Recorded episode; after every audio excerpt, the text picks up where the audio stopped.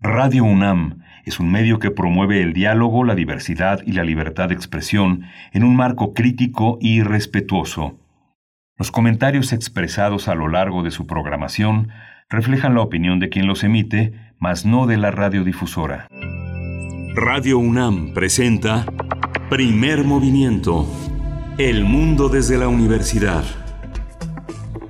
Hola, buenos días. Buenos días. Es viernes ya, 19 de marzo, y son las 7 de la mañana con 7 minutos en la Ciudad de México. En la ciudad de Chihuahua son las 6 con 7 minutos y estamos eh, entrando en la misma frecuencia que Ciudad Cuauhtémoc, Ciudad Juárez y la Ciudad de Chihuahua porque estamos conectados, trenzados a, radio, a la Radio Universidad de Chihuahua como todos los días. Está en la producción ejecutiva Frida Saldívar, Violeta Berber está en la asistencia de producción, está, Socorro, está Arturo González en la, en la cabina al control, al mando de la, del aspecto técnico de la estación. Y está Berenice Camacho. Buenos días, Berenice, eh, del otro lado del micrófono. Buenos días. ¿Cómo estás, querido Miguel Ángel, Miguel Ángel Quemain? Muy buenos días, gracias por su escucha. Está también, bueno, un gran equipo que es el resto del equipo de primer movimiento también desde casa y con sana distancia, pero todos pues llevando a cabo este esfuerzo radiofónico que se mantiene afortunadamente a pesar de la pandemia y de la distancia. Nos cuidamos entre nosotros y por eso nos eh, mantenemos pues con eh, eh, este trabajo eh, en la distancia, pero con mucho gusto de saludarles, de saludar a la Radio Universidad de Chihuahua, de saludar también a quienes sintonizan el 96.1 de FM, el 860 de la amplitud modulada también, o si nos escuchan en www.radio.unam.mx. Todo un gusto poder acompañarles esta mañana de viernes 19 de marzo. Ya mañana, Miguel Ángel, mañana llega la primavera, el equinoccio de primavera se adelanta un poquito para el 20 de marzo, el día de mañana sábado. Así es que bueno, este año los, eh, pues el turismo, tanto nacional como extranjero, pues no podrá ver este fenómeno de proyección de la serpiente eh, solar eh, del dios Kukulcán. Entonces, bueno, pues así, así nos agarra una nueva primavera en el encierro, pero mm, un poco más desahogado al parecer de lo que tuvimos el año pasado, ¿no? Sí, efectivamente, bueno, es una estación en la que ya empezó a, eh, como, como decimos, a adelantarse, porque los calendarios que ha creado eh, el hombre no necesariamente coinciden con, con, los, eh, con las estaciones que justamente la naturaleza nos ofrece. Se siente ya el calor, hoy tendremos una máxima de 20 4 grados, pero ya estamos cerca de los 11, 12 grados en un día que va a ser, que promete ser muy soleado según, eh, según las promesas siempre en duda de los meteorológicos. Hoy vamos a tener un arranque también de, que está vinculado a las fechas que vivimos.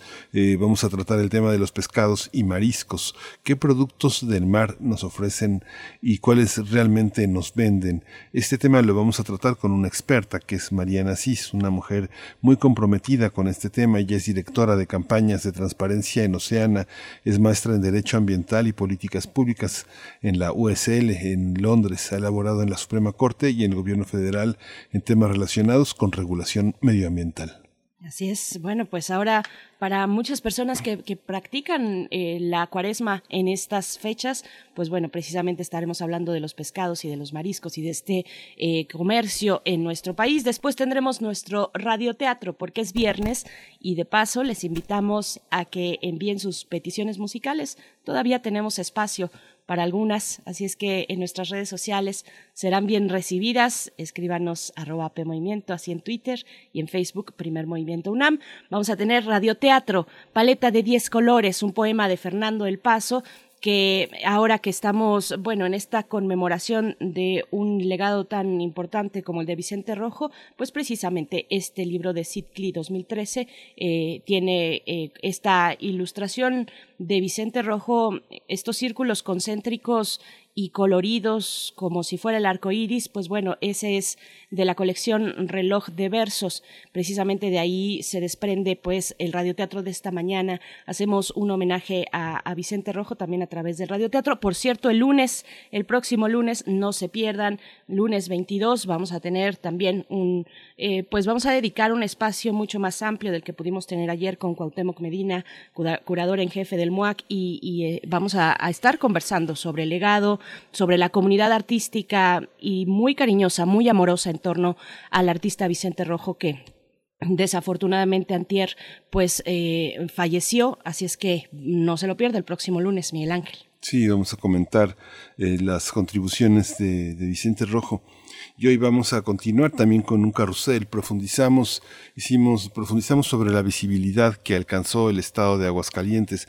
Vimos varios aspectos uh, sobre el tema del 8M en los desafortunados acontecimientos en Aguascalientes. Profundizamos en el tema. Ayer justamente un conjunto de compañeros y amigos de la, de la Universidad de, de Aguascalientes señalaba que en un estado con la migración con la que cuenta Aguascalientes dejaba muchas mujeres solas, solas, y eso las convertía en blanco de hombres que sin esa protección masculina actúan. Es un fenómeno sociológico muy interesante y hoy lo vamos a tratar también con lo que sucedió en Veracruz, en Jalisco y en Tamaulipas.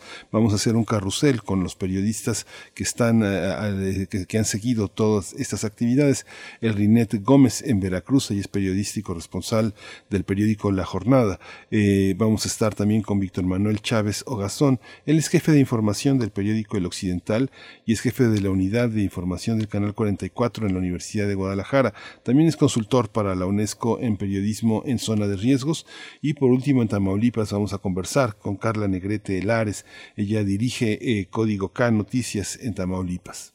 Así es, bueno, este eh, es un espacio más que dedicamos a acercarnos al movimiento de las mujeres en el marco del 8 de marzo. Hemos tenido ya distintos espacios, distintas mesas donde eh, pues vamos dando cuenta de las maneras en las que la prensa aborda y abordó el pasado 8 de marzo. Es muy interesante. Yo conversaba, conversábamos Miguel Ángel Quemain y yo sobre eh, precisamente las primeras planas de los diarios nacionales del 8 de del 9 de marzo, que daban cuenta precisamente mm, del día anterior de la marcha, del de meeting y de lo ocurrido eh, frente a Palacio Nacional. Es muy interesante. Si ustedes pueden darse una vuelta eh, y revisar estas páginas, primeras planas del 9 de marzo, bueno, se van a encontrar con una sorpresa. Yo no encontré eh, eh, así especialmente pues denostaciones en, encontré al contrario eh, sí las imágenes de, ese muro y de las confrontaciones entre las chicas y, la policía,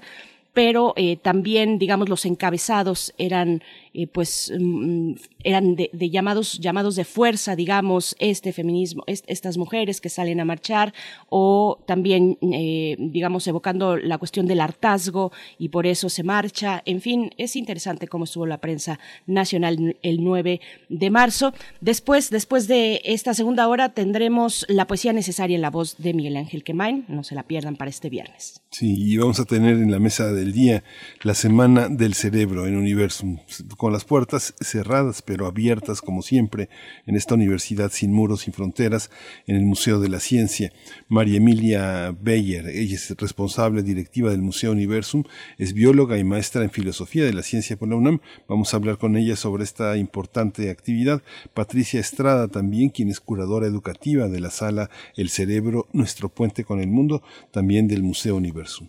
Y vamos a cerrar con recomendaciones culturales. Vamos a conversar con Leticia Cosío, directora y fundadora de la compañía Viva Flamenco, que presenta esta compañía la puesta eh, en escena eh, de la danza, pues a la sombra del naranjo. Así es que vamos a ver de qué se trata, cómo podemos acercarnos a esta propuesta dancística eh, que, que, nos tendrá Leticia Cosío todos, todos los detalles, Miguel Ángel. Sí. Y bueno, vamos como todos los días a nuestra propuesta eh, informativa sobre COVID-19. COVID-19. Ante la pandemia, sigamos informados. Radio UNAM. La salud informó que el número de decesos por la enfermedad de COVID-19 aumentó a 196.606 606 lamentables defunciones en nuestro país. De acuerdo con el informe técnico sí. ofrecido ayer por las autoridades sanitarias, los casos estimados son 2.376.875. Sí, la Agencia Internacional Europea del Medicamento, EMA por sus siglas en inglés, confirmó ayer que la vacuna AstraZeneca no tiene relación directa con los casos de tromboembolismo detectados tras la aplicación de las dosis de este fármaco. Así, Emer Cook, directora ejecutiva de la EMA, afirmó que los expertos llegaron a una clara conclusión científica de que esta vacuna está beneficiando y protegiendo a los ciudadanos contra COVID-19 y no está asociada con el crecimiento de casos de tromboembolismo. En información de la UNAM, mañana sábado a las 3.30 ocurrirá el equinoccio de primavera en México. Daniel Flores Gutiérrez del Instituto de Astronomía de la UNAM dijo que durante este evento el Sol cruza el Ecuador, el Ecuador celeste, de sur a norte de la Tierra y el día y la noche duran lo mismo y comienza la temporada de días cálidos. El también editor del Anuario del Observatorio Astronómico Nacional explicó que la Tierra seguirá su trayecto alrededor del Sol en la bóveda celeste durante 2021 y alcanzará su posición al extremo norte en el que se conoce como el solsticio de verano el 20 de junio a las 21.32 horas. Nuevamente llegará al ecuador celeste dando inicio al equinoccio de otoño el 22 de septiembre a las a la una con 21 minutos y finalmente en el sur de la Tierra alcanzará el extremo el 21 de diciembre a las 9.59 horas. Sí, emocionante.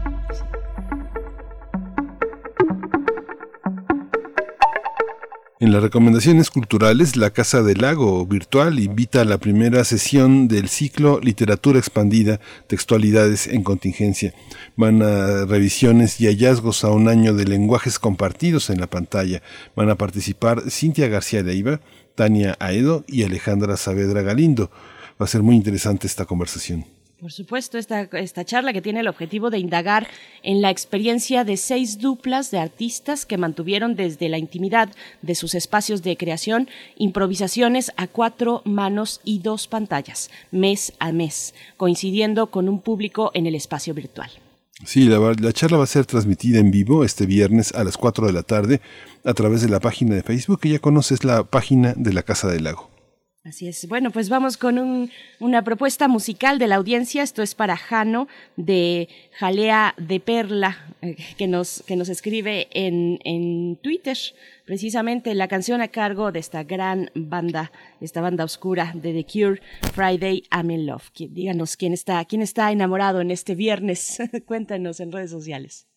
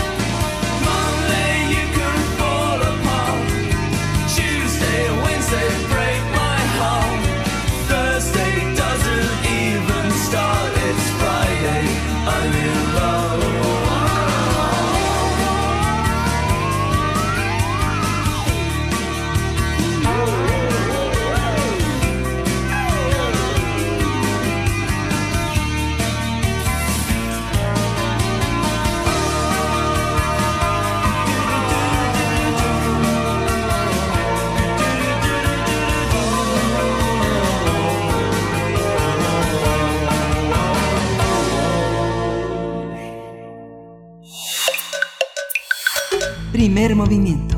Hacemos comunidad. Sí, en, este, en temporada de cuaresma los consumidores deben estar atentos para no pagar más de 400 pesos por un kilo de un guachinango zarandeado, por ejemplo, cuando en realidad le dan un vacia, un pescado chino y vietnamita que ronda entre los 80 pesos el kilo, o bien un tiburón maco que está en peligro de extinción.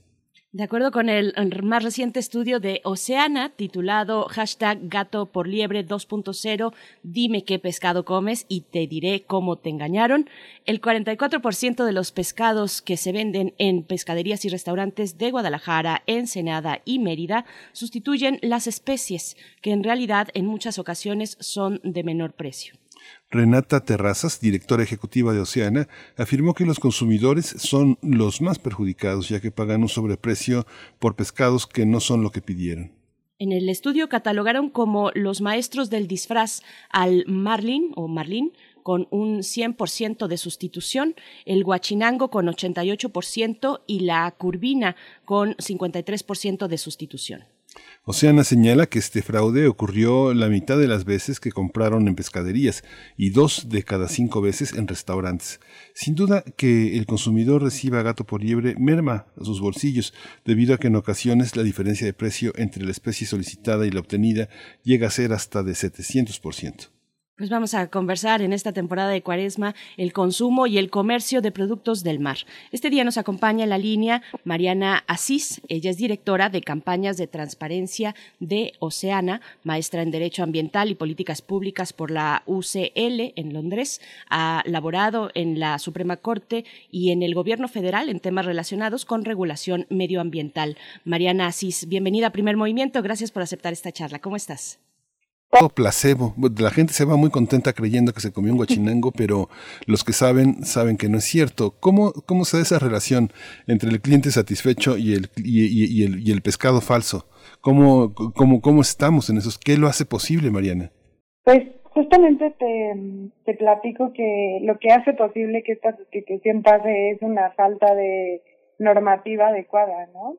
Eh, no tenemos un marco legal que nos permita trazar todo el camino del pescado, es decir, no tenemos una política de trazabilidad que nos permita conocer pues todo este camino que es algo complejo que recorre el pescado, ¿no? Desde que se captura en nuestras costas, eh, no, no, no podemos saber quién lo capturó, al amparo de qué permiso, en qué zona, cuáles fueron los procesos de transformación que sufrió, cómo llegó a nuestras pescaderías, a nuestros restaurantes entonces esto facilita que a lo largo de toda esta cadena de valor que les platico, pues suceda lo que ya ustedes platicaron, ¿no? Que prácticamente una de cada dos veces sustituyan el pescado que estamos comiendo y dentro de este porcentaje de sustitución, una de cada cuatro veces nos da una especie de mucho menor valor, incluso especies importadas como la baja, ya, ya como mencionabas, Miguel Ángel.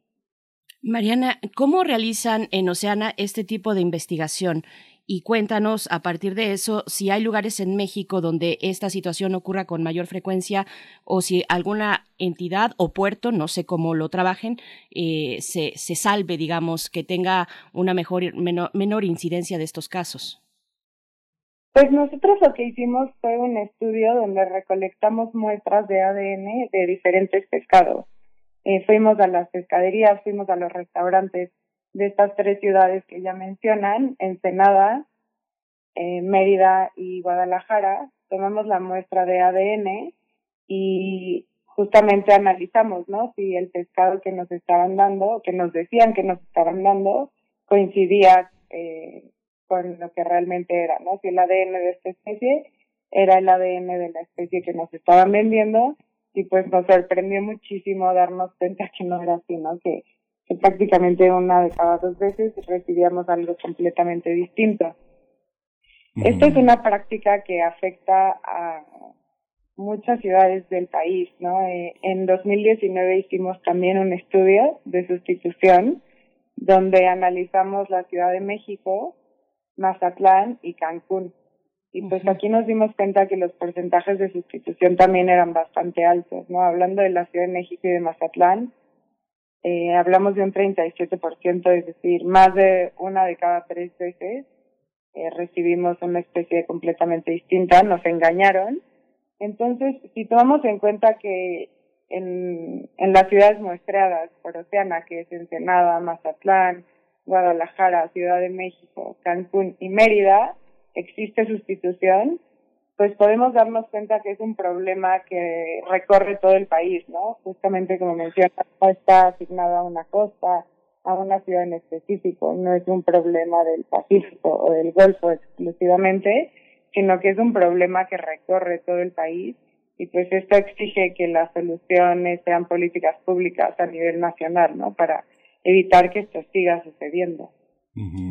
Es que de lo que estás ah, hablando, Mariana, es de un fraude, ¿no? Y uno piensa, este, bueno, uno eh, se, da cuenta en otro tipo de mercados muy distintos, por ejemplo, la gente que comercia con los cachorros de gatos, de perros que pasan desde tres meses y el, el cachorro precioso que es idéntico al de la revista que te mostraron se convierte en algo, en algo muy extraño, pero que amas que amas. Es algo muy interesante. Aquí, bueno, se necesita un estudio de ADN para distinguir entre la joyería y la bisutería falsa. ¿Qué es lo que hace posible que los consumidores no seamos capaces de distinguir? No sé, yo creo que sí podría distinguir una, un salmón de una trucha salmonada, pero ¿Cómo no se pueden distinguir eso? ¿Tiene que ver con una, con una especie de engaño de los gustos, de que la gente que cree que paga más recibe un mejor pescado? ¿O cómo es este, cómo es este tránsito entre especies marinas? Pues sí, justamente eh, puede ser esto, ¿no? Puede ser que, que tú al estar pagando altos precios crees que estás recibiendo esa especie. También pues son las especies que se anuncian, ¿no? Los pescados que se anuncian cuando tú vas al restaurante, cuando tú vas a la pescadería y pues muchos confiamos en nuestro restaurante de confianza o en nuestra pescadería de confianza y pues también es fácil porque una vez que el pescado ya está fileteado, es decir, no ves el pescado completo, pues puede ser difícil, ¿no? Distinguir entre, entre un pescado y otro. En, obviamente cuando hablamos de especies como la tilapia o la baza, que son especies de acuacultura, eh, la baza incluso importada, pues el sabor sí puede ser muy distinto, ¿no? A especies capturadas en, en nuestras costas especies salvajes, pero pues eh, es difícil, ¿no? Es, difícil distinguirlo. Nosotros desde Oceana les decimos, como parte de las cosas que pueden hacer actualmente, es que pidan el pescado completo, ¿no? Si van a una pescadería, es mucho más difícil que les den una, una tilapia en vez de un guachinango, por ejemplo, o una base en vez de un robalo, si están viendo ahí no el pescado completo sabemos que esto no siempre es posible y que comprar un pescado completo puede ser muy costoso incluso habemos quienes vivimos solos y pues qué vamos a hacer con cuatro kilogramos de pescado pero pueden pedir incluso que se los fileteen enfrente estos son algunos de los consejos que, mm. que desde Oceana tenemos para las y los consumidores para evitar que sean engañados pero sabemos también que la responsabilidad pues no es exclusivamente de los consumidores, ¿no? Que nosotros no podemos estar todo el tiempo pendientes si nos están engañando, si no nos están engañando. Entonces, pues estamos trabajando con la autoridad en materia pesquera, que en este caso es la CONAPESCA, para que exista una política de trazabilidad. Ya estamos en una mesa de trabajo con ellos, tratando de lograr que eventualmente se apruebe una norma de trazabilidad que como consumidores nos permita saber todo el camino que recorrió nuestro pescado. Es decir, que tú cuando vayas a una pescadería, a un supermercado, puedas tener toda la información del pescado que te estás comiendo y así pues evitar que nos estén dando gato por liebre o, o por baja, ¿no? ¿Qué, debemos preguntarnos, Mariana Cis, cuando estamos planeando nuestra compra? Probablemente ahora, por ejemplo, que las compras, además, muchas de ellas se hacen por Internet, eh, se hacen a la distancia para protegernos, para mantener esta eh, jornada de sana distancia. ¿Qué, preguntarnos como consumidores al momento de, de planear esa, esa compra? ¿Cómo orientarnos? ¿En qué sitios podemos eh, pues encontrar información al respecto?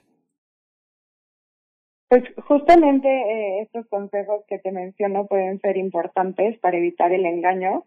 Otra cuestión es también preguntar qué pescado nos están dando, si saben el origen, ¿no? Si saben dónde se capturó, si es un pescado nacional, muchas veces nosotros vamos a la pescadería o a los restaurantes y pedimos pescado a secas, ¿no? Eh, en Oceana decimos que es un poco como si fuéramos a un restaurante de carne de res y pidiéramos mamífero. Pues no sabemos realmente qué nos están dando. Entonces, en México existen más de 700 especies pesqueras que pueden ser comercializadas y que podemos consumir. existe una enorme riqueza en nuestras costas que nos puede alimentar. Entonces, podemos investigar mucho más como consumidores, no podemos preguntar eh, qué nos están dando. Muchas veces las mismas personas de las pescaderías te pueden sugerir, ¿no? E incluso alguna opción más económica que las típicas que ya están siempre en nuestros menús. Y pues mientras estemos más informados, mientras seamos consumidores mucho más responsables, va a ser más fácil que le exijamos a la autoridad que, haga su trabajo, ¿no? Que nos dé este marco normativo que evite que nos sigan engañando. Nosotros eh, en Oceana, te comento que estamos en esta mesa de trabajo. Eventualmente esta norma va a pasar por un proceso de consulta pública donde todas las personas pueden comentar, pueden hacer sugerencias. Entonces, pues les, queremos mantener informado de esto y que nos ayuden, ¿no? exigirle a la autoridad que haga su trabajo y pues mientras tanto poner en práctica estos consejos de los que ya hemos platicado. Sí, y esta, esta, este gusto por los pescados en las costas mexicanas tenemos una enorme variedad, no sé cuántas variedades, pero hay una enorme variedad cuando uno tiene oportunidad de, de recorrer o de haber recorrido este, eh, tener oportunidad muy joven de recorrer muchas costas eh, mexicanas, uno se da cuenta que los pescados, como decías, salvajes, tienen texturas, eh, distintos sabores, la piel se fríe o se asa de maneras distintas, se, se recibe el ajo, recibe las cebollas o las especies de maneras distintas. ¿Cómo conseguir tener esa cercanía en un país que hay mar por todas partes, por todos lados? Tener esa posibilidad. Hay una posibilidad cercana al bolsillo de las personas. No se me da la impresión de que yo desde niño veo en todas partes puestos de mariscos eh, en la calle, ambulantes, digamos que no tienen grandes refrigeradores, que no tienen grandes posibilidades de conservación, que requieren mucha limpieza, pero tenemos en México una enorme cultura. No sé, pienso en La Paz, hay almeja chocolate en todas partes, hay muchísima, muchísimo marisco. ¿Cómo, ¿Cómo se nos puede engañar? ¿Qué posibilidades tenemos de educar más ampliamente nuestro gusto fuera de las salsas catsup, de las salsas que es de mil islas y de todo eso que le quita el sabor a los peces?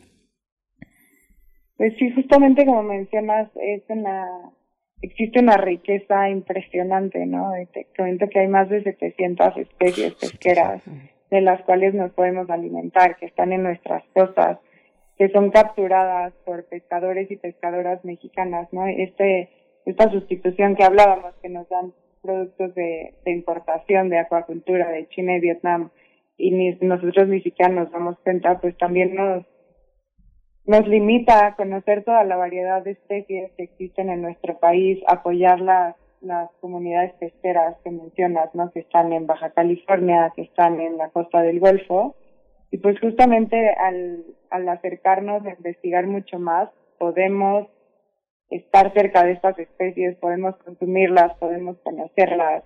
Hay especies, por ejemplo, mucho más económicas que las que ya mencionábamos, ¿no? Que como el, el famoso guachinango, el robalo, eh, el mero, que son especies, pues, sí, un poco de más difícil acceso, pero hay especies, por ejemplo, como el jurel, que se, que se pesca en las costas de Baja California, que tiene un gran sabor, que es de precios accesibles. Y bueno, por ejemplo, en la Ciudad de México tenemos el mercado de la Nueva Viga, ¿no? Que no sé si, si las personas que nos escuchan han ido, pero tiene una riqueza de especies impresionante, es producto fresco que llega de las costas del país. Probable, en, en Guadalajara existe el mercado del mar, ¿no? Que es el segundo mercado de pescado más importante del país. Entonces, pues como dices, ¿no? Si nos acercamos a conocer qué nos estamos comiendo realmente, si buscamos nuevas formas de preparación de los pescados, tal vez saliéndonos de los cócteles o, o cuestiones así, podemos empezar a conocer y apreciar la enorme riqueza de especies pesqueras que son capaces de alimentarnos y pues estar al pendiente, ¿no? De que no nos estén engañando al tiempo que le exigimos a la autoridad que existan las normas necesarias para que esto no suceda. Mariana, además de la sustitución de especies, hay otra cuestión que es fundamental y que tal vez cada vez más, y espero que ojalá así sea, cada vez más personas estarían considerando su compra a partir de una cuestión de eh, medioambiental. Te pregunto sobre la pesca sustentable en México frente a la pesca ilegal, que puede ser otro de los elementos a tomar en consideración, ¿no? Al momento de que como consumidores pues decidimos por uno u otra opción. Cuéntanos al respecto la, pesca sustentable, cómo detectar eh, los espacios donde se venden ya sea de pescaderías o de eh, restaurantes con un, respeto, digamos, al medio ambiente y al ecosistema de estas especies. Sí, justamente em, como mencionas, ¿no? Eh, por ejemplo, la sustitución es una puerta de entrada muy importante a la pesca ilegal. Se estima que en México entre el 30 y 50% de la pesca es, es pesca ilegal y pues cuando no tenemos conocimiento de la cadena de valor del trayecto que recorre todo este pescado, es fácil que, que haya una mezcla entre los productos que se capturan legalmente y los productos que se capturan de manera ilegal, ¿no? Lo que se conoce coloquialmente como lavado de pescado. Entonces nosotros como consumidores podemos estar comiendo, perdón, una especie que fue capturada de manera ilegal sin siquiera saberlo, ¿no? Esto puede estar en nuestros platos y como no existen los mecanismos de garantía necesarios para informarnos que esto no está sucediendo así, para proveernos de la información que necesitamos para evitar que esto nos siga, pues es difícil detectarlo. Existen ciertas iniciativas que, que se preocupan por esto, ¿no? Existen algunas certificaciones, como es la certificación de, de la, del Marine Stewardship Council, el MSC, que bueno, te garantiza ¿no? que, que este producto venga de, la pesca legal. También existen iniciativas locales que, que te garantizan la legal procedencia de los productos. Uno de estos es el pescado que venden, por ejemplo, en Smartfish, que es una pescadería que justamente se preocupa por proveer de trazabilidad a sus productos. Entonces nosotros podemos conocer toda la información acerca de lo que nos estamos comiendo y pues si van a pescaderías en la viga, por ejemplo, pueden investigar ahí, ¿no?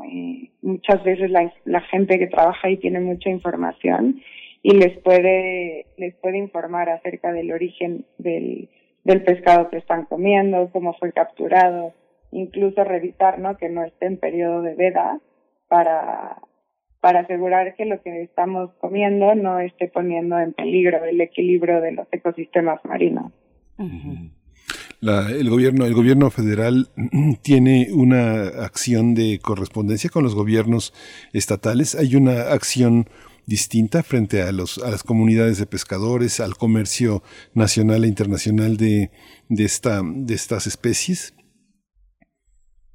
Pues justamente la Conapesca tiene tiene eh, oficinas regionales en los diferentes estados de la República, ¿no? Donde tienen inspectores que están verificando que pues los arribos correspondan con la información que da a los pescadores, eh, que están monitoreando ¿no? las costas para justamente tratar de evitar la pesca ilegal.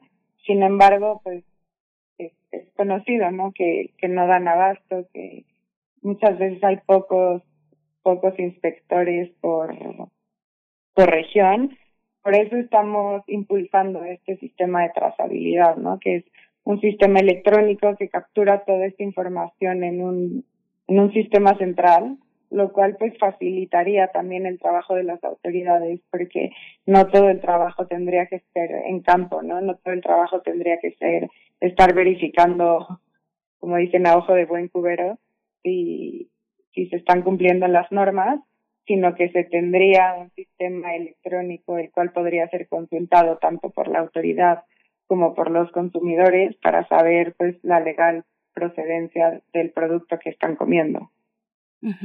Eh, Mariana, ya nos empezamos a acercar al, final de esta charla y te pregunto antes de ello, eh, ¿por qué ocurre esto a nivel comercial? ¿Por qué se dan estos casos eh, muy grandes, documentados, amplios, pues numerosos, que ustedes han documentado de sustitución de especies? ¿Dónde está la falla, digamos, en la cadena de vigilancia? ¿Dónde está la falla o el, desajuste o la falta, digamos, de, de presión a través del marco normativo de las instituciones de vigilancia y de regulación. Eh, ¿Qué nos puedes contar sobre esa parte que es un eh, aspecto pues más institucional, no? Claro, pues en primer lugar está ese el tema de los precios, ¿no? De la diferencia en los precios, de la ganancia que pueden obtener algunas personas que participan en la cadena de valor. Eh, como les platicaba, pues una de cada cuatro veces la sustitución se dio por una especie de menor valor, ¿no? Entonces, ahí puede haber una motivación de ganancia económica. El resto de las veces, pues, no, no podemos saber muy bien cuál fue la motivación porque no sabemos en qué etapa de la cadena de valor sucedió esto. No sabemos si es el momento en que arribó a puerto, no sabemos si es en el momento en que se transportó a la planta procesadora, no sabemos si es al momento ya de, de ser vendido en el punto final, justamente porque no hay ninguna herramienta que nos permita conocer esto hoy en día entonces puede ser difícil, ¿no? Al, al no conocer en qué, en qué parte de la cadena de valor, pues no podemos eh, conocer realmente cuál fue la motivación. Una de las cuestiones que, que, consideramos puede ser una posibilidad es lo que te comentaba, ¿no? Que es la, es la puerta de entrada a producto ilegal, que se puede comercializar al mezclarse con, con producto legal y al no haber un sistema de seguimiento de los datos que, que proporcionan los diferentes integrantes de la cadena de valor, desde los pescadores, las plantas procesadoras, los comercializadores, pues es fácil, ¿no? Que el producto ilegal llegue a nuestros platos. Entonces, justamente esta política de trazabilidad, esta norma de trazabilidad, nos podría ayudar a entender mucho mejor dónde está sucediendo esta problemática, ¿no? En qué, en qué etapa de la cadena de valores donde, donde se da esta sustitución que al final, pues, como, como mencionamos, los consumidores terminan siendo los más afectados, al igual que nuestros ecosistemas marinos. Sí. Oye, Mariana, una última pregunta. Esta, esta, esta visión de la riqueza de la diversidad marina, uno supondría que cuando uno está eh, eh, transitando por eh, costas, uno va a encontrar en las tiendas de supermercados, las grandes tiendas, las grandes cadenas de, de supermercados, una, una, una variedad, pero no es así. Parece que puede uno conseguir los mismos eh, pescados si está uno en Zacatecas que en Ensenada. ¿Por qué pasa eso? Hay una política eh, de eh, en, la, en, estas grandes cadenas de tener lo mismo a pesar de que estén en los locales. No sé, uno piensa, uno va a Xochimilco, va a comprar hortalizas y uno compra lo que está en este, lo que toca la estación, lo que está, lo que se produce en ese momento. Igualmente eh, hay pescados que son estacionales y que tal vez deberían de estar en los supermercados y uno tendría la posibilidad de esperar, de esperar marzo, de esperar abril para probar ciertas especies. ¿Por qué no sucede eso? Eh? Pues ahora no sé cuáles sean las políticas de compra, ¿no? De, de los supermercados, no sé cuáles sean los criterios de, de adquisición de especies. Lo que sí vemos muchísimo en nuestros supermercados son especies importadas, ¿no? Lo que ya platicábamos de la baza, por ejemplo, eh, son especies que se importan de, de China, de Vietnam, especies de acuacultura, y pues esto sí nos está limitando, ¿no? A conocer esta gran variedad de especies que platicábamos, es importante que, que empecemos a transitar hacia un modelo en el que consumimos mucho más especies locales, ¿no? Que están en nuestras costas, especies que aparte son capturadas por pescadoras y pescadores mexicanos, que apoyan la, las economías locales de las comunidades pesqueras, que aseguran la forma de vida de estas comunidades. Entonces, pues sería importante tal vez también que como nosotros, como consumidores, como personas que, que nos importa ¿no? la sustentabilidad pesquera, que somos consumidores responsables, pues empecemos a exigir mucho más el consumo de especies locales, que busquemos los lugares donde se, se, venden estas especies y que, y que procuremos no informarnos más respecto a qué estamos comiendo, cómo nos estamos alimentando y de dónde vienen los productos que estamos consumiendo. Pues Mariana Asís, te agradecemos esta charla, directora de campañas de transparencia en Oceana. Está, eh, en las redes sociales y el sitio, sobre todo el sitio de Oceana, que es muy interesante. Tienen una gran diversidad de campañas, de investigaciones para las personas que se quieran acercar. Pues bueno, busquen Oceana en su buscador. Eh, gracias, gracias Mariana Asís. Hasta pronto. Muchísimas gracias. Hasta luego. Hasta luego. Hasta luego. Pues Vamos, vamos a hacer un corte para escuchar una cápsula de la revista Cómo ves, es la revista científica de divulgación científica de la UNAM. Vamos a escuchar esta cápsula que tiene que ver con la inteligencia de los pulpos. Revista Cómo ves.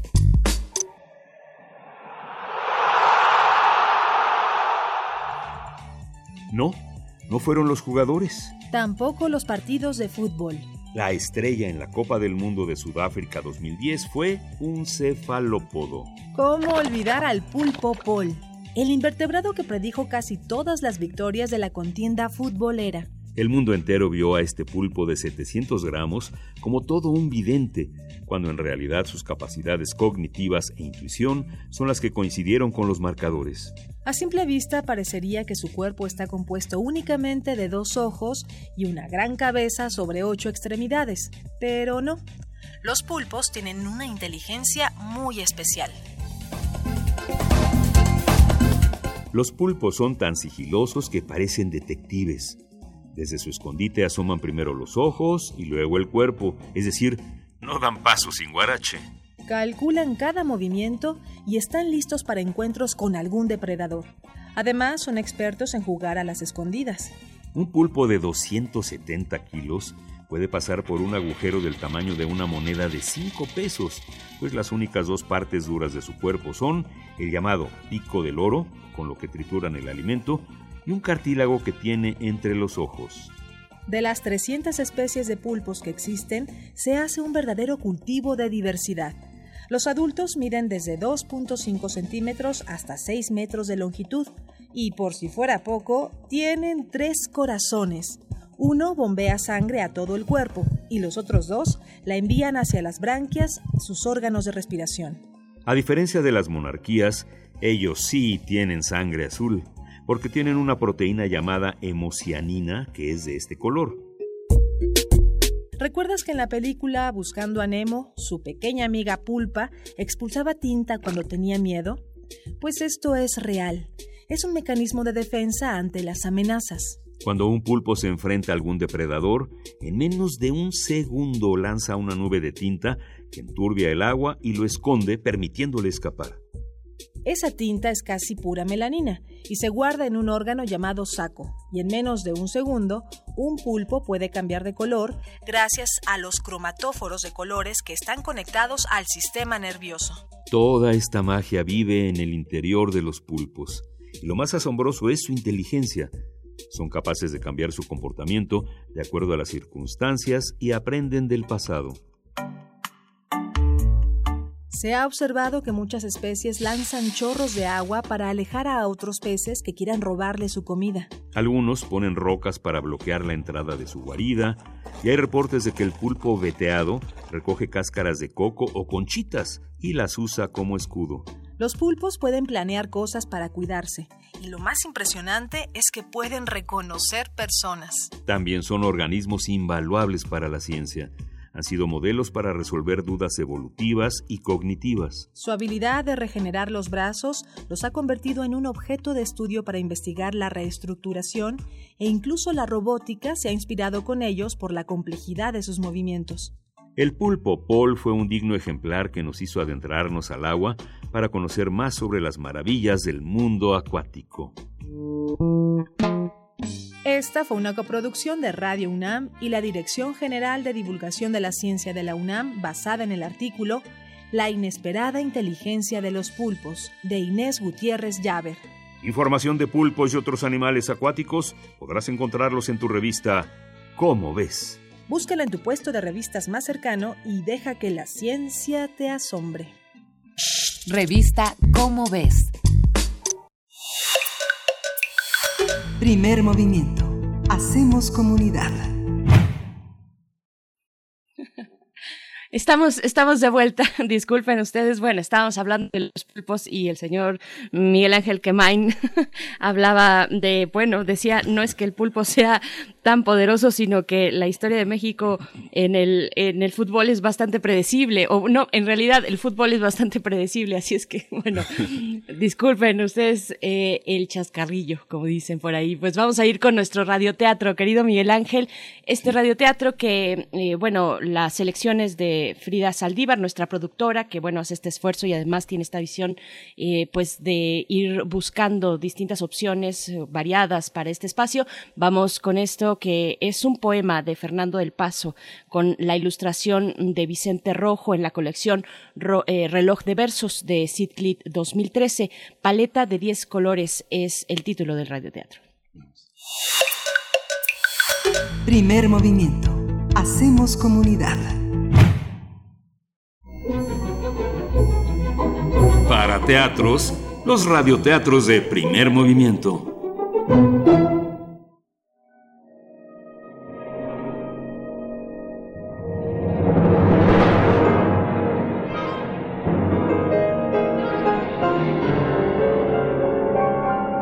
Paleta de 10 colores. Poemas de Fernando del Paso, ilustrados por Vicente Rojo. Colección Reloj de Versos. Sidcli 2013. El blanco. Contener el arco iris no hace al blanco menos leve. Pregúntaselo a la nieve.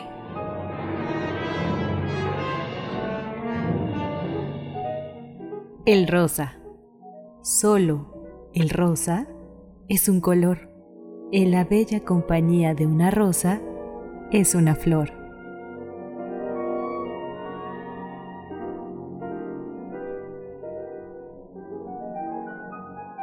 El negro. De sus fulgores no haría la luna tanto derroche si el negro no le diera como marco el color de la noche.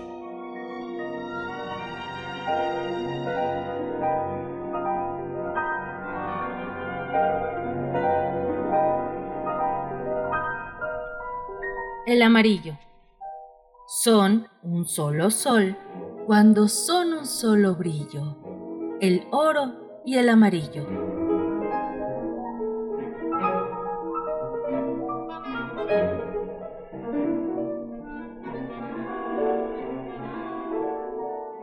El gris. Si tu mirada subes, verás que el gris, distraído, está en las nubes, entre el blanco y el negro desvanecido.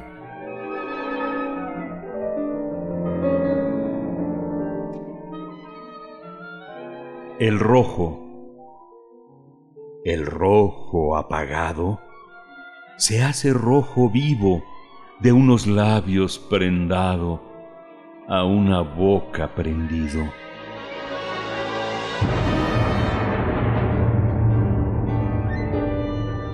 El verde.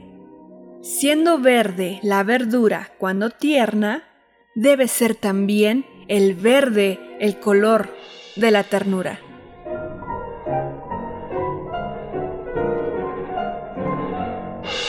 El naranja.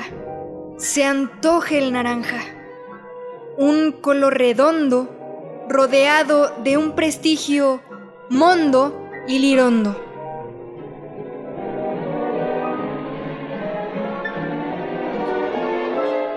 El morado.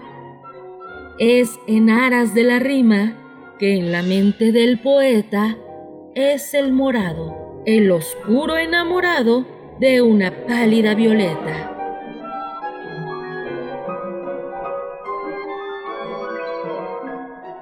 El azul. El azul se pinta solo, de norte a sur y de este a oeste, para pintar al cielo de azul celeste. Paleta de 10 colores. Poemas de Fernando del Paso, ilustrados por Vicente Rojo. Colección Reloj de Versos. Sidcli, 2013.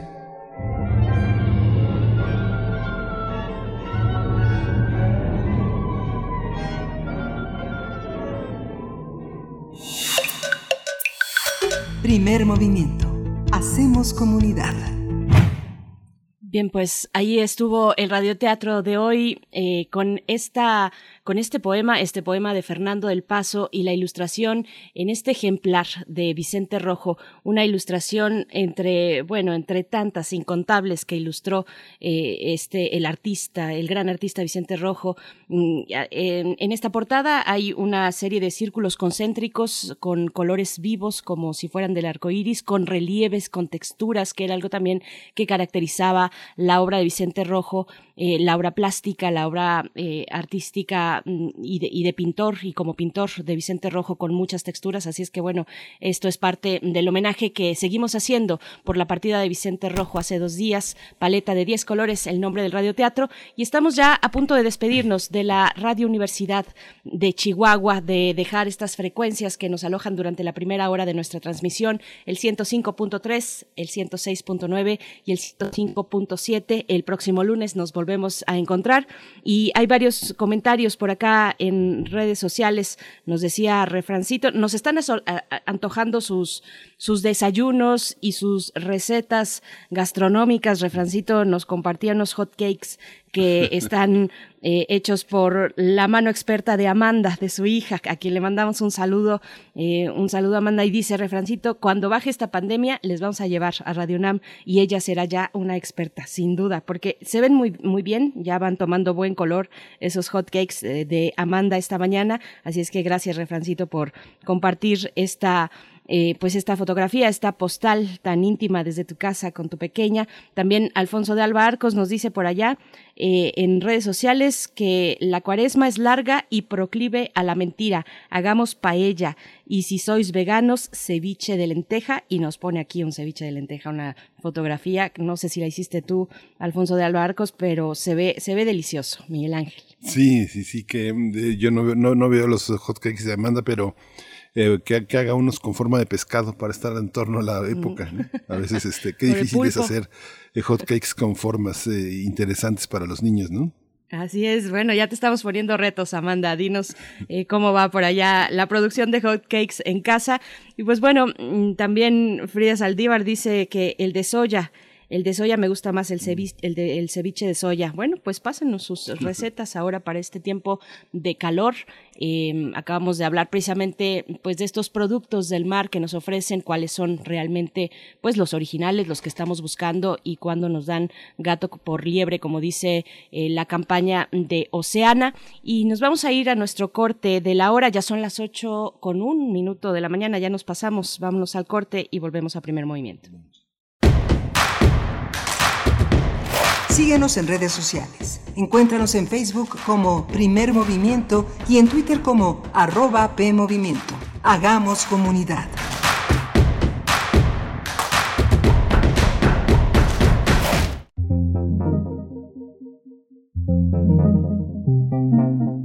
Cuando he recibido críticas negativas hacia mi trabajo y las he supuesto de buena fe, las he considerado siempre bienvenidas pues si algo me parece sospechoso, es la unanimidad.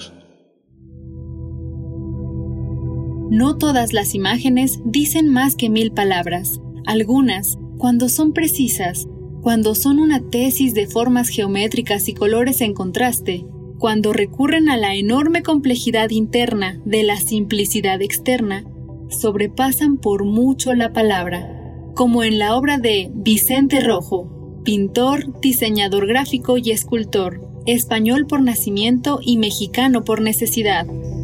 Este recorrido lleno de dudas sigue siendo para mí un misterio fascinante. Quizá es el mismo misterio que originó mi vocación. Este largo proceso es el que da sentido a mi trabajo, más que la obra en sí misma. Vicente Rojo Almazán 15 de marzo de 1932, 17 de marzo de 2021. Descanse en paz.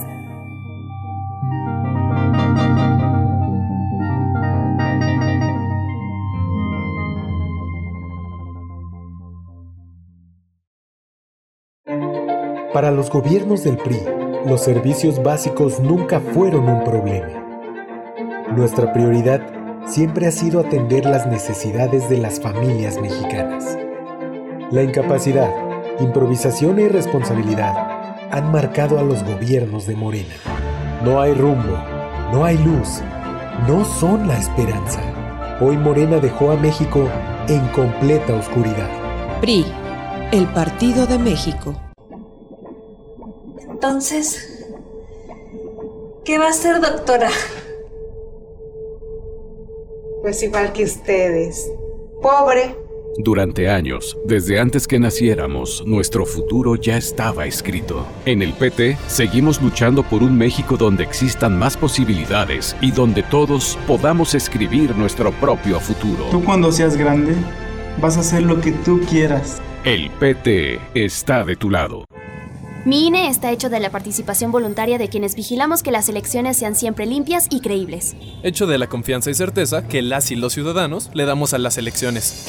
Si quieres hacer algo grande por la democracia, participa como observadora u observador electoral. Presenta tu solicitud e infórmate en INE.mx. Con todas las medidas sanitarias, vigilaremos estas elecciones. El 6 de junio de 2021 participo en la observación electoral. Contamos todas, contamos todos. INE. Queremos escucharte. Queremos. Queremos ¿Cuál ha sido tu experiencia en la pandemia? Llama al buzón de voz de Radio UNAM y responde estas preguntas. ¿Qué has aprendido y por qué? 55 56 23 32 81. Tu testimonio será compartido con nuestros radioescuchas. La dificultad es la mejor maestra. Radio UNAM, Experiencia Sonora. Antes del Tribunal Electoral no existía un órgano jurisdiccional que defendiera plenamente nuestro voto. La democracia ha evolucionado y con ella la necesidad de instituciones firmes y autónomas. Ahora, nuestro derecho a participar en las elecciones se ha fortalecido. Sanciona a quienes ejercen violencia política en razón de género. También trabaja para que los grupos en situación de vulnerabilidad encuentren justicia. Como ves, el Tribunal Electoral resuelve conflictos que protegen los derechos político-electorales de todas y todos. Tribunal Electoral del Poder Judicial de la Federación. México, su naturaleza, su cultura, sus colores, sus sabores las diferencias. Entre todas y todos nos fortalece. Vamos a luchar para darlo todo con determinación, con orgullo, con fuerza. Va por el futuro, va por nuestra gente, va por el bienestar, va por las familias, va por esta tierra, va por México. PRD.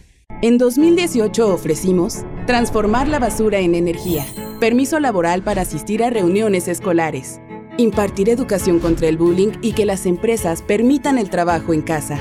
Todas estas propuestas ya son ley. En el Partido Verde estamos trabajando en nuevas propuestas para superar la crisis económica y de salud, para detener la violencia contra las mujeres y para vivir con más seguridad. Juntos podemos cambiar nuestra realidad. Partido Verde.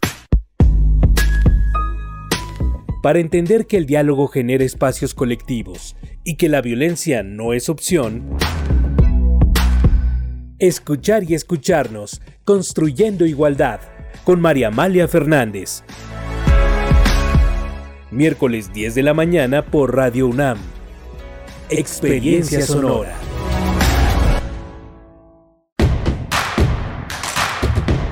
Queremos escucharte. Llámanos al 55 36 43 39 y al 55 36 89 89.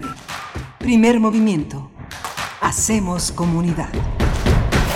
Les damos la bienvenida a esta que es la segunda hora de transmisión en primer movimiento, el espacio matutino de Radio UNAM, que además compartimos en una buena alianza con radios universitarias en esta segunda hora con la radio Nicolaita. Nos encontramos en el 104.3 y llegamos así a Morelia. Saludamos a toda la audiencia de Morelia y de la Universidad Michoacana de San Nicolás de Hidalgo. Saludos a la cabina allá en Radio Nicolaita, eh, a los controles técnicos. Gracias a quienes están por allá operando. Un saludo, un abrazo. Pues bueno, estamos en esta mañana de viernes 19 de marzo, 8 con 7 minutos de la mañana. Saludo a todo el equipo de primer movimiento en cabina, Frida Saldívar en la producción ejecutiva, Violeta Berber en la asistencia de producción, Arturo González en los controles técnicos y el resto del equipo en sus puestos, Miguel Ángel Quemain en los micrófonos, en la conducción como cada mañana. ¿Cómo estás, Miguel Ángel? Hola, Berenice, buenos días, buenos días a todos nuestros eh, radioescuchas. Es eh, un privilegio estar aquí en este viernes de viernes eh, eh, a las 8, 8 de la mañana con ustedes en este 19 de marzo para compartir todo lo que viene en esta, en esta hora larga que vamos a hacer un carrusel con los periodistas eh, que han cubierto el 8 de marzo, que han hecho esta cobertura y este seguimiento a la protesta, eh, a la manifestación de las mujeres en, en varios estados del país. Tuvimos en la semana un acercamiento una posibilidad de profundizar en Aguascalientes y vimos que la tradición, las costumbres, la historia de cada estado marca también el sentido de la protesta y desgraciadamente también eh, la vulnerabilidad de grupos que, este, que siguen, siguen siendo para las comunidades donde se manifiestan anómalos, que todavía hay muchos prejuicios, todavía no hay la suficiente empatía y otros estados donde no solo las mujeres jóvenes están en las calles, sino que están acompañadas de sus amigos, de sus eh, parejas, de sus profesores, de sus padres, de sus madres, este, donde la comunidad tiene, sabe, sabe que la protesta de las mujeres es un eje que permite también visibilizar otras inequidades y se suma, se suma de una manera pues muy, muy, muy fuerte a, la, a, las demandas de equidad, de igualdad, de respeto, de alto a los feminicidios, de alto a la violencia. Así es, bueno, en muy temprano comentábamos que Miguel Ángel Quemain y yo eh, estuvimos revisando, revisando las primeras planas y encabezados de los diarios de circulación nacional del 9 de marzo, el día que daba cuenta de lo ocurrido el día anterior, por supuesto, el 8 de marzo, el día de las protestas, y yo mm, percibí que eran encabezados e incluso tal vez imágenes, ahí tal vez en las imágenes sí fue un poquito más retratada pues esta parte de confrontación, de acción directa de algunas de algunos grupos muy específicos, colectivas de bloques negros y demás frente a la policía, pero en general, digamos, los encabezados eh, indicaban, apuntaban hacia la indignación, hacia la rabia, hacia un movimiento también eh, que está mm, vivo, que es, que, es, que es fuerte, que es pujante, como el movimiento de las mujeres. Así es que es interesante también verlo a través de esos encabezados, de esas primeras planas que tienen pues una convocatoria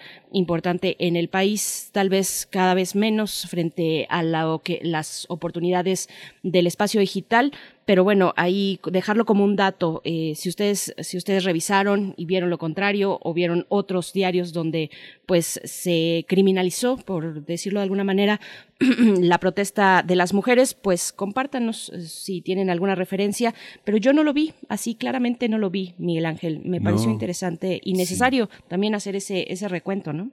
Sí, es muy, es, es muy interesante. La prensa también internacional dio muestras de cómo, cómo se dio esa cobertura. No sé, en Londres hubo muchas mujeres eh, de más edad que, por ejemplo, que en París eh, o que en España o, o, en Italia. Hay una edad en Europa en la que la manifestación de las mujeres también tuvo una representación distinta. En Madrid se prohibieron eh, el Constitucional avaló la prohibición de actos en Madrid y bueno, señalaba el país que el feminismo cambiaba marchas masivas por símbolos. Eh, si nos vamos a Latinoamérica, eh, los periódicos eh, latinoamericanos, el Mercurio, Clarín, Página 12, La Nación, hicieron este, pues gala de una manifestación de las sociedades en Sudamérica, tanto en Chile, Uruguay, este, Paraguay, como las mujeres se manifestaron también en un contexto donde la, la, legitimidad del derecho al aborto es eh, algo muy importante y que anima hoy Sudamérica, no así las portadas de Bolivia, de Perú, de Venezuela, que son todavía, todavía están muy en deuda, pero siguen, siguen también teniendo una presencia. Me asombraba, por ejemplo, que Le Monde no tuviera en su portada las marchas, con todo y que Francia es un lugar tan, tan importante para la manifestación. Algunos otros diarios como el New York Times tampoco lo tuvo el 9 de marzo de una manera significativa en sus portadas. Es interesante observar cómo, cómo la prensa le da espacio a todas estas manifestaciones en el mundo. ¿no? Así es. Y bueno, yo voy a hacer un brevemente ya para, para irnos con nuestra nota nacional, una observación muy impopular. sé, que me van a decir de todo allá en redes sociales, pero el espacio de, digamos, de, de, pues, de comunicación, porque lo es, de comunicación política al menos, el espacio donde yo sí vi una exposición más puntual mm, que perdía de vista el foco de lo que ocurre, de esa gran cantidad de, de protesta y de valor que ocurre en el movimiento de las mujeres, donde yo vi el espacio donde se enfocaron principalmente en esta confrontación entre policías y jóvenes protestantes, pues fue en, en, el, en la mañanera del día siguiente, en la mañanera del presidente López Obrador. Así es que, bueno, ahí lo vimos, lo vi yo y lo vimos todos, está en la pantalla que utilizan eh, en, en, este foro, pues, eh, pues ahí estaban las imágenes, las imágenes pues las más duras, las que pues decidió el gobierno de la, de la República, el presidente de la República, pues transmitir en ese, en ese día. Así es que bueno, se los, yo lo dejo ahí como una observación muy impopular, pero bueno, quien haya visto lo contrario que nos, que nos comente. Vamos a ir con nuestra nota nacional ahora sí para hacer este repaso en las manifestaciones del 8 de marzo en algunos estados. Sí, vamos. Primer movimiento. Hacemos comunidad. Nota nacional. El 8 de marzo se realizaron en todo el país movilizaciones por el Día Internacional de la Mujer. Hoy vamos a hacer un recorrido por el estado de Veracruz, Tamaulipas y Jalisco. Así es, en Veracruz las mujeres intervinieron con nombres de víctimas de feminicidio y mensajes alusivos. El piso, los monumentos, palacios municipales, plazas, parques y el hasta bandera de la Plaza de la Soberanía, donde se colocó una antimonumenta con la frase Veracruz, segundo estado feminicida y ni una menos. Las movilizaciones se extendieron a más de 40 municipios en el estado, es decir, no más del 50% de lo que tradicionalmente se suele registrar en esa fecha. Sí, justamente eh, eh, nos vamos a, enlazar con Erinette Gómez, ella es periodista, corresponsal de la jornada en Veracruz, ya está, ya está enlazada. Gracias, Erinette Gómez, eh, por, por darnos la oportunidad de conversar contigo esta mañana y darle seguimiento a esta preocupación aquí en Radio UNAM. Bienvenida. Miguel Ángel Berenice, muy buenos días. Muy buenos días, Erinet Gómez. Bienvenida. Gracias por aceptar esta charla. Pues cuéntanos, por favor, cómo viste la protesta del 8M en Veracruz, en los distintos municipios donde se hizo presente esta protesta de mujeres. Bueno, Berenice, Miguel Ángel, déjenme comentarles que en Veracruz llegamos al 8 de marzo en medio de un contexto polarizado eh, de violencia. Eh, tuvimos una marcha bastante nutrida estamos hablando que es eh, de que después de la pandemia, ¿no? Estamos a un año de pandemia, este 8 de marzo es uh, una marcha muy emblemática. En el 2020 fue, alcanzó, digamos, eh, su mayor exposición, fue multitudinaria, eh, tuvo una gran respuesta a la convocatoria, se realizó en muchos municipios. Eh, y esta es la primera que se hace ya a un año de la pandemia y vemos que sigue siendo eh, una de las movilizaciones más fuertes y más consistentes, que ha logrado salir eh, de los colectivos feministas para ser capaz de eh, llamar a la ciudadanía en general a solidarizarse, a expresarse, a no pasar desapercibida. Y hay, en el caso de Veracruz, eh, ciudades que eh, dieron una respuesta importante. Jalapa sigue siendo quizás el foco más importante del movimiento feminista por la cantidad de personas que salen a marchar o a posicionarse a través de redes sociales o a aglutinar a una gran cantidad y diversidad, hay que decirlo, de colectivos feministas. Eh, hay académicas, hay jóvenes estudiantes, hay eh, activistas, hay eh, sectores del funcionariado que se identifican con el movimiento feminista. El puerto de Veracruz también muy importante con este antemonumenta que, que, presentó en la Plaza de la Soberanía. También hicieron una cadena humana, ¿no? Eh, con listones. Y lo que y también tuvimos importante presencia de feministas en Poza Rica, en Coatzacoalcos y por supuesto no hay que perder de vista la zona de montañas de Córdoba Orizaba, que está muy cerca, mucho más cerca de la Ciudad de México y que también sirve como un espejo de estos movimientos feministas. Lo que me parece muy relevante resaltar es es la creatividad, ¿no? Eh, este movimiento, a pesar de la pandemia, de las restricciones de eh, sana distancia, busca la manera de hacerse presente. Eh, en la mañanera del presidente del 8 de marzo eh, convocaron a, a, mandar mensajes del presidente el día de la mañanera, ¿no? Y entonces podías ver la transmisión y ver mensajes eh, clamando por el derecho de las mujeres a una vida libre de violencia. En el puerto de Veracruz hicieron esta antimonumenta, ¿no? Con los nombres de las víctimas de violencia. Eh, también en, en, la zona conurbada Veracruz Boca del Río, otro colectivo hizo una cadena humana con un listón de un metro de distancia, ¿no? Eh, representando esta sana distancia, un, eh, a la, la pandemia, lo hicieron con un listón morado para meter ahí el tema de las del, reclamo, ¿no? De las de las víctimas. Entonces vemos que el, movimiento feminista está buscando maneras de continuar expresándose contra la violencia en medio de esta pandemia, ¿no? Y tiene razones para, para ser creativo, para, para buscar continuar manifestando. En Veracruz llegamos a este 8 de marzo con dos alertas de violencia de género eh, vigentes. La primera de 2016, que es una alerta de violencia feminicida en, en Veracruz, por todos aquellos crímenes que se cometen contra las mujeres por el solo hecho de ser mujeres.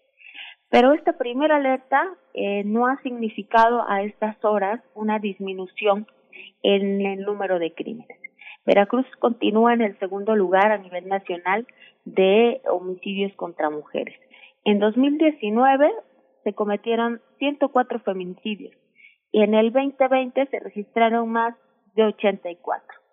Y en enero teníamos ya seis mujeres asesinadas. Eh, entonces vemos que esta alerta eh, de violencia feminicida ha tenido muy pocos resultados. En el marco del 8 de marzo de este año, Veracruz tuvo crímenes que laceraron de forma muy importante a la sociedad. Tuvimos un doble homicidio en el sur de Veracruz en contra de una exalcaldesa municipal y su hija que era precandidata a presidenta municipal. Entonces vemos que además de la violencia de género, este año en particular, que es año electoral, también por ahí va a estar ese elemento jugando y vemos como hay varias mujeres que aspiraban o que tenían un cargo de elección que han perdido la vida. Y en 2017, después de esta primera alerta feminicida, hay una otra alerta que se decretó para el estado de Veracruz muy importante, que es la alerta por agravio comparado una alerta que dice que nuestra legislación local no garantiza la, el acceso a la salud sexual para las. Y esto tiene que ver con que las mujeres no tienen derecho a una atención de salud cuando están en etapa de gestación. Y aquí todavía no podemos terminar de despenalizar o de quitar agravantes al aborto, a la interrupción legal del embarazo. Eh, pero a pesar de, que esta alerta dice que debemos adecuar la legislación y generar la infraestructura que permita atender la salud de las mujeres, pues vemos que no es así. En la organización Equifonía este año, en el marco del 8M, dio a conocer que en 2019 se registraron 776 partos de menores de entre 10 y 14 años y en el 2020 se registraron 656 partos en niñas menores de 14 años. Eh, es decir, eh, en Veracruz seguimos teniendo niñas que son madres y no hay una estrategia estatal eh, enfocada y perfilada a atender a un sector tan vulnerable. El año pasado en Veracruz se registraron 12.371 denuncias de mujeres por violencia familiar y de género y 1.280 denuncias por abuso sexual, violación y hostigamiento. Eh, hay una deuda pendiente con las mujeres y sobre todo con las niñas veracruzanas. Y eso es lo que obliga a los colectivos, a las mujeres, a la sociedad en general, a las académicas, a los estudiantes, a salir a la calle y recordar en el marco del 8M. Y, y lo que podemos ver, por otra parte, es cómo responde la autoridad a esta demanda popular de alto a la violencia. En el caso de Veracruz, el día del 8M, pues se desplegó un fuerte operativo de Polichaco, una fuerte presencia de eh, granaderos y de personas que estuvieron pues, vigilando que las eh, que las mujeres no dañaran los los monumentos. Hubo también un mensaje importante desde el gobierno estatal en el que particularmente eh, pegaron pendones en el Palacio de Gobierno, eh, se pegaron pendones en, con la fotografía y los nombres de las mujeres que actualmente ocupan cargos públicos. Eh, la presidenta, la titular del ORFIS, del órgano de fiscalización, eh, la titular de derechos humanos, eh, la titular de la Contraloría, las eh, secretarias de Estado que tenemos a nivel local. Entonces, eh, lo que vemos es una necesidad de la autoridad por contestar. Creo que eh, lo que vale la pena decir de estos pendones colocados es que no hay otro movimiento social en este momento al que al que le preocupe tanto a la autoridad poder contestarle, poderle decir, estamos haciendo algo. Eh, efectivamente, hay mujeres ocupando más cargos públicos que en otras administraciones, eh, pero habría que analizar un poco el perfil, qué tipo de mujeres, eh, a qué intereses eh, corresponden, si obedecen a la perspectiva de género, cómo actúan con otras mujeres. No, no es solo el hecho de ponerlas, aunque el hecho de que estén y, no y tampoco mirar como si como si fuera un mérito de gobierno demeritando también la trayectoria personal de cada una de ellas, ¿no? Creo que vale la pena como analizar este aspecto. Pero al margen de eso, eh, es interesante ver cómo a la autoridad le interesa mucho poder contestarle a las mujeres, ¿no? Es un movimiento eh, pareciera que ven la solidez, la fuerza, la legitimidad de estas mujeres que salen a la marcha y es inherente el querer contestarle a ellas. Miguel Ángel Berenice, mi reporte.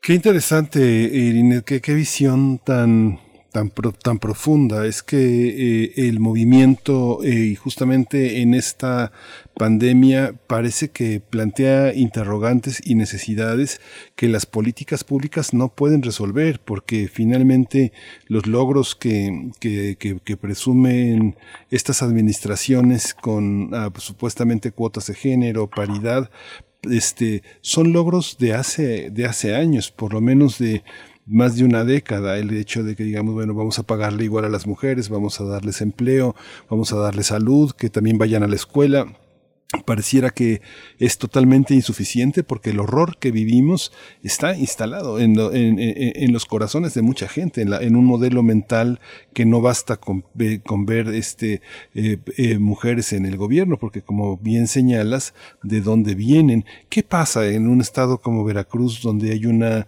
hay una visión, hay una, hay, hay una diversidad de costumbres, de modos de, eh, de, afrontar tanto la maternidad como la enfermedad, como la tierra, como la, la alimentación, eh, la, la relación con el mar, la relación con la selva, ¿Cómo, ¿Cómo, entender un estado tan diverso? Es uno de los estados más diversos, más complejos, más ricos, donde también el nivel educativo de, de este, a, de 10 kilómetros de diferencia cambia. Es, ¿Cómo entender el Veracruz de hoy? ¿Cómo lo percibes como periodista? Creo que las mujeres, dependiendo de su contexto, están enfrentando diferentes luchas ¿no? Eh, en, en, la materia de, género. Eh, hay mujeres que desde su esfera personal están eh, pugnando todos los días por tener una distribución de tareas, ¿no? Por no realizar una doble o triple jornada. Creo que la pandemia también, ¿no? Eh, las, o los organismos internacionales y algunas eh, consultorías privadas están hablando de que la pandemia vino a eh, recrudecer, ¿no?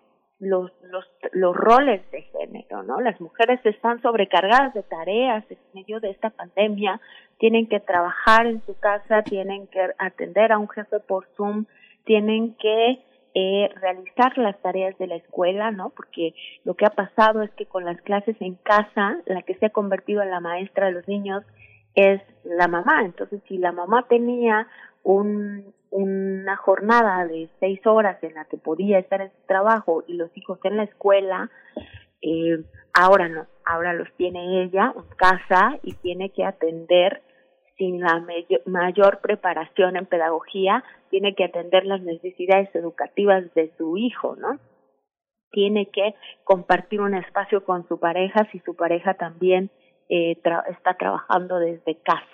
O habría que ver este aspecto también muy interesante que habla del alto nivel de desempleo, porque las mujeres no alcanzan a cubrir las necesidades de casa y además atender eh, las necesidades de la oficina y entonces a la hora de los despidos eso se, se considera en cuenta y los despidos están afectando más a mujeres y a hombres. Eso lo vivimos en Veracruz y lo que tenemos son diferentes maneras de enfrentarlo. Muchas mujeres en el autoempleo, muchas mujeres en la informalidad, en la venta por catálogo, en la oferta por internet de artículos de venta, ¿no?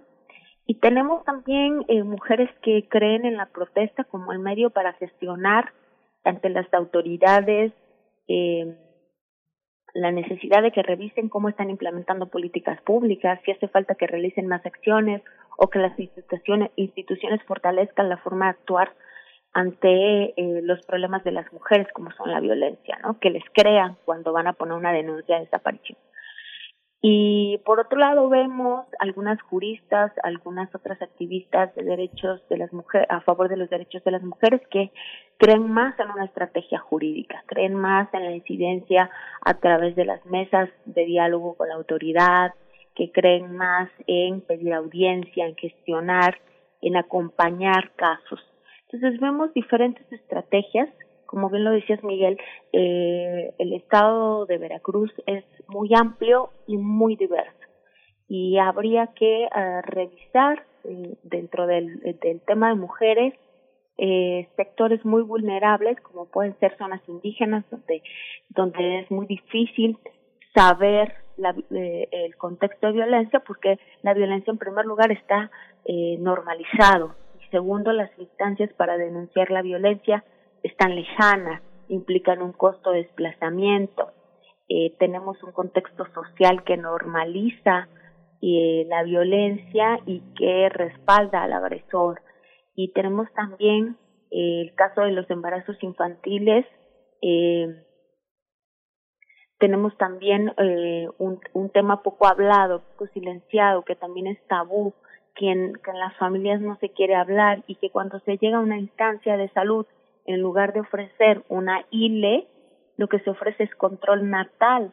Entonces, por ahí lo que tenemos son eh, algunas contradicciones, algunos avances en algunos aspectos, porque hay que decir que también la autoridad ha creado instancias, ¿no? Ahora tenemos instancias para atender a la sociedad. El, el, el, Estado de Veracruz, a partir de la primera alerta, ya creó un centro de justicia para las mujeres, tenemos también un refugio estatal para las mujeres, ¿no? donde llegan a atenderse. Esas instancias ya están creadas, ahora no, no existían antes, pero eh, sigue haciendo falta acercarlas a la ciudadanía, acercarlas a las mujeres y, y poder avanzar, agilizar la, la, la, la forma de atender y sobre todo prevenir la violencia. Miguel Ángel Berenice. Irinet Gómez, bueno, nos vamos acercando al cierre y te pregunto, eh, voy a hacer un planteamiento muy breve. Eh, esta ola feminista en México se, se, caracteriza y se distingue, digamos, de otros movimientos en América Latina, se caracteriza porque está relacionada en su origen con el movimiento de las personas desaparecidas, con los familiares que buscan a sus seres queridos desde Ciudad Juárez y los feminicidios y las desapariciones y por supuesto en Veracruz esta violencia eh, relacionada con desapariciones. ¿Qué impulso se dan hoy en día en Veracruz mutuamente estos dos movimientos, el movimiento por los desaparecidos y el movimiento feminista en el Estado, Eirinet? Creo que el movimiento, el movimiento feminista y el movimiento de mujeres eh, que buscan a sus hijos desaparecidos en Veracruz es un movimiento que ha comenzado a coincidir. Eh, la marcha del 8 de marzo del año pasado fue mucho más notorio, ¿no? Eh, quiero decirte que las mujeres feministas siempre han sido muy solidarias y hay que, hay que reconocer esto el movimiento feminista. Yo que he cubrido varios movimientos y eh, varias protestas de desaparecidos, siempre vi en la marcha de mujeres desaparecidas, de, desaparecidos en Veracruz, siempre vi a mujeres activistas, académicas, defensoras de derechos humanos eh, relacionadas con el feminismo que se hacían presente en las marchas. Incluso algunas de ellas daban acompañamiento a las madres de desaparecidos, eh, asesoraban algunos de sus eh, estrategias o modas de proceder ante la autoridad, de gestionar una denuncia, de hacer un reclamo popular.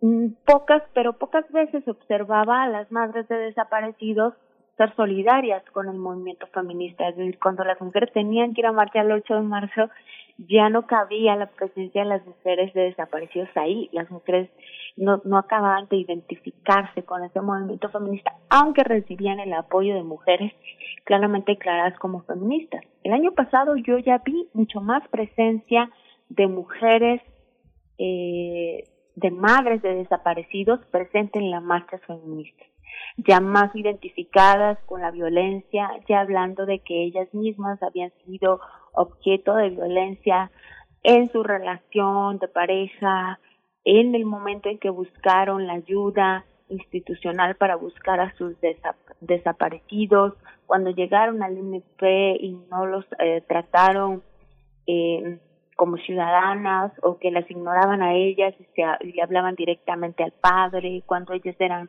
las, las que pugnaban mucho más por, por que se resolvieran los casos de desaparecidos.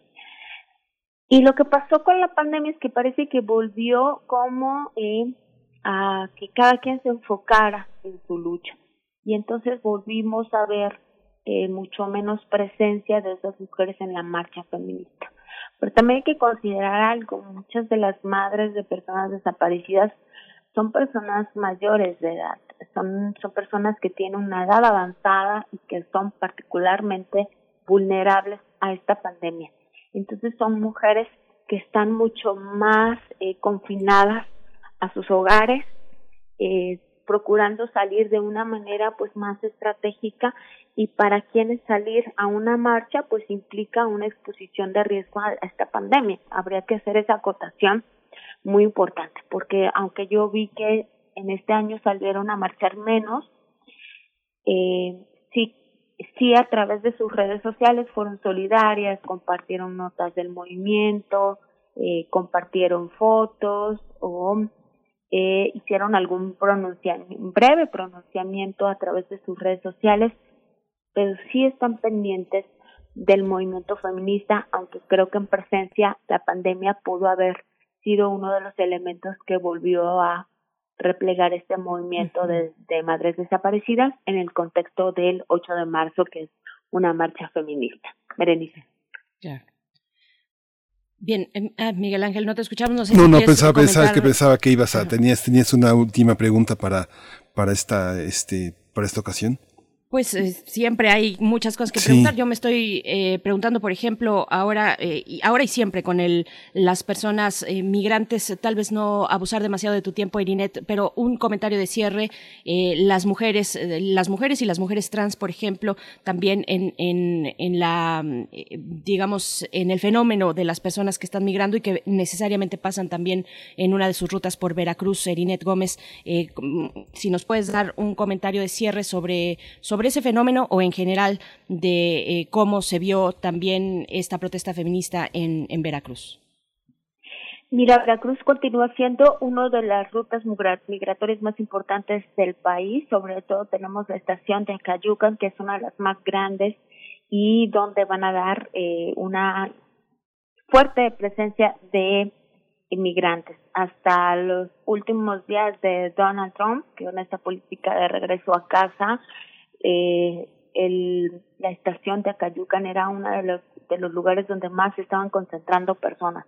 Eh, lo que dicen hasta ahora eh, organizaciones internacionales que atienden de forma humanitaria en la zona es que la pandemia no detiene el flujo migratorio de hombres, mujeres y niños. Y es eh, interesante cómo para los periodistas está siendo muy difícil cubrir, atender eh, informativamente esas regiones y esa población. Lo que sabemos ahora se ha eh, limitado a lo que pueden informarnos algunas organizaciones internacionales que continúan el trabajo durante la pandemia y algunas organizaciones como el movimiento migrante mesoamericano que también eh, continúa haciendo algunos recorridos y lo que continúan y lo que ellos nos pueden decir es que continúa el flujo migratorio que las mujeres y los hombres no dejan de migrar y que al contrario, ¿no?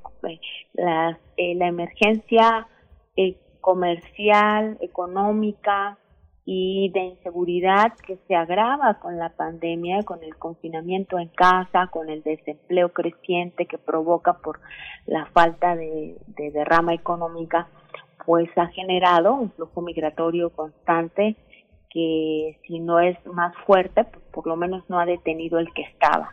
Los migrantes, el riesgo de contagio de la enfermedad no, no los frena, continuamos y continúa la presencia.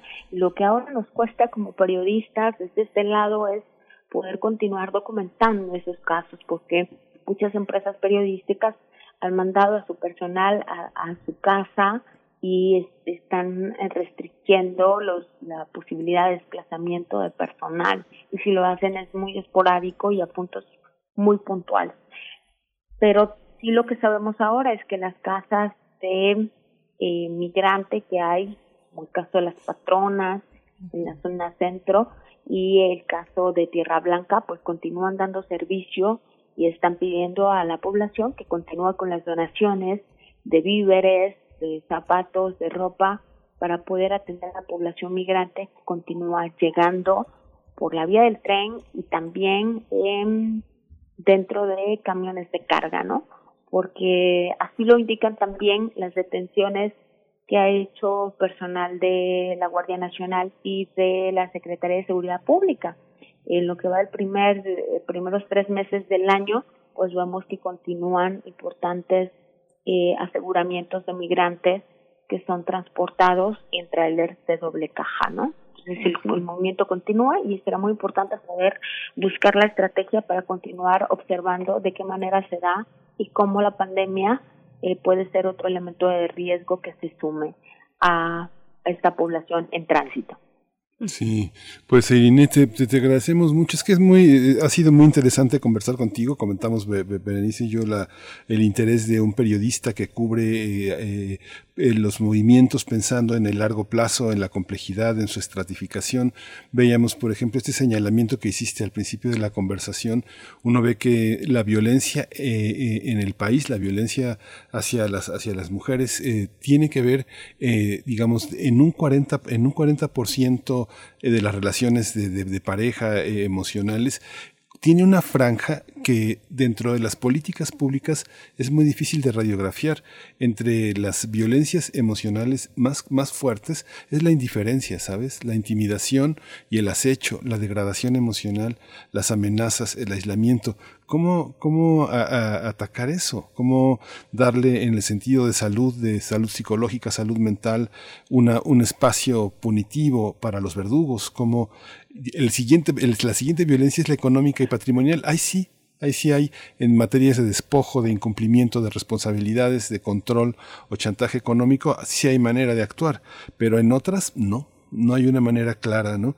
Pero bueno, eh, ojalá y conversamos, conversemos mucho. Ginette Gómez, siempre es muy aleccionador conversar contigo. Muchas gracias por tu compromiso y tu generosidad en esta mañana con Primer Movimiento.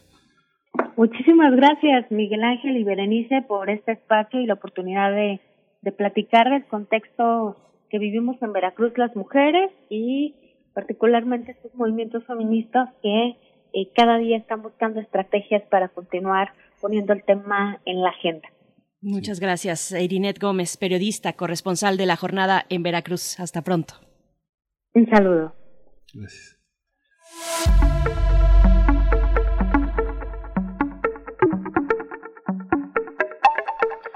En, Guadalajara, Jalisco. Ay, sí, perdón. Exactamente, vamos a Guadalajara, Miguel Ángel. Sí, en Guadalajara, Jalisco, cientos de mujeres de distintas edades, algunas acompañadas de sus hijos, gritaron diversas consignas como Yo te creo o Las mujeres no se tocan.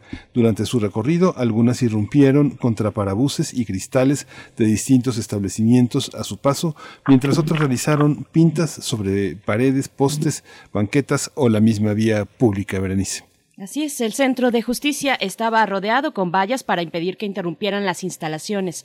Pese a los intentos de derribarlas, las jóvenes desistieron y optaron por pegar en las vallas algunos de los carteles.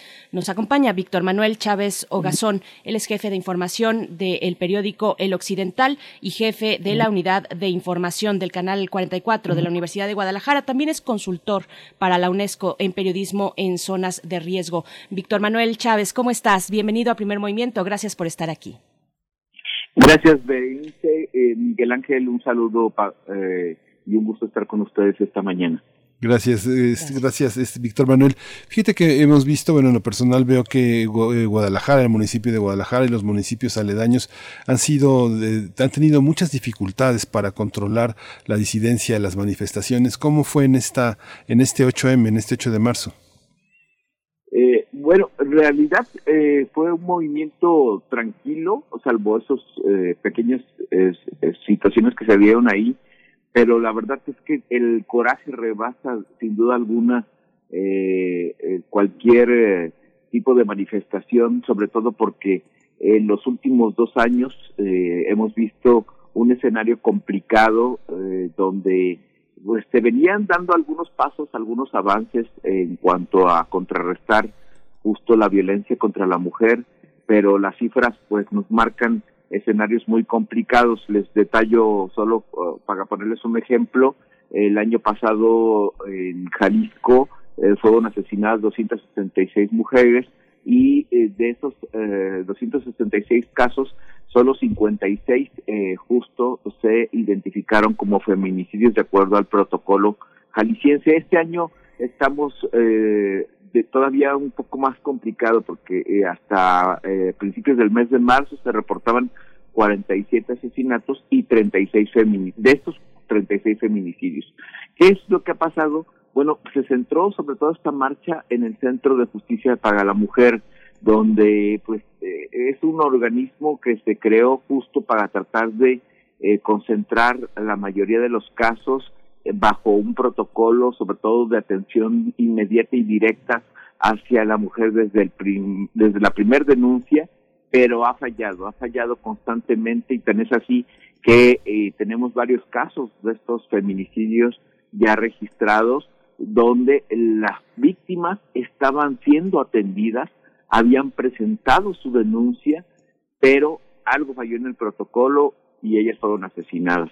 Incluso en el año 2019 se demostró, eh, el caso más sonado fue el 25 de abril, eh, donde una mujer, una joven mujer Vanessa, es asesinada a las puertas de Casa Jalisco. Hasta ahí la persigue su, su pareja, la embiste con un vehículo, eh, paga después acuchillarla y luego él fue abatido por una escolta de ahí de Casa Jalisco.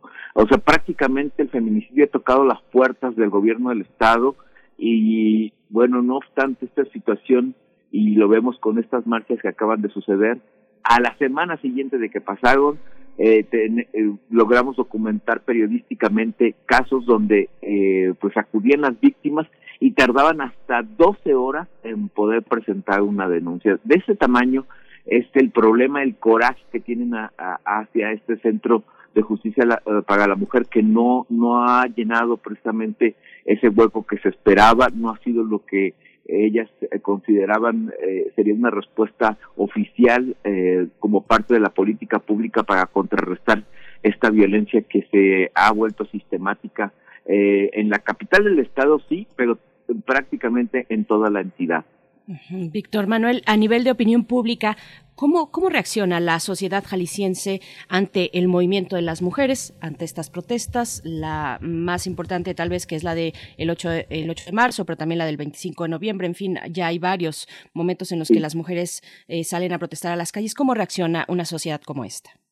La verdad es que ha sido muy solidaria eh, en este caso eh, pues los daños que se pudieron haber eh, efectuado, eh, la verdad es que no los tomaron como un agravio, por, lo, por el contrario, sí se, sí se resaltó algunos incidentes menores, pero hubo no solo esa manifestación, esa fue una de tantas que este año sí se vieron menguadas por la pandemia, pero por ejemplo, se, se tejió una gran lona eh, eh, por una asociación, una agrupación denominada Hilos, que cubrió la Minerva y que incluso pues resaltó a nivel internacional esa nota justo precisamente porque el hilo era de color rojo y pretendía de esta manera eh, mandar un mensaje sobre la sangre que se ha derramado en la capital del estado en la violencia contra la mujer, en un símbolo tan importante como es la Minerva, que además es femenino,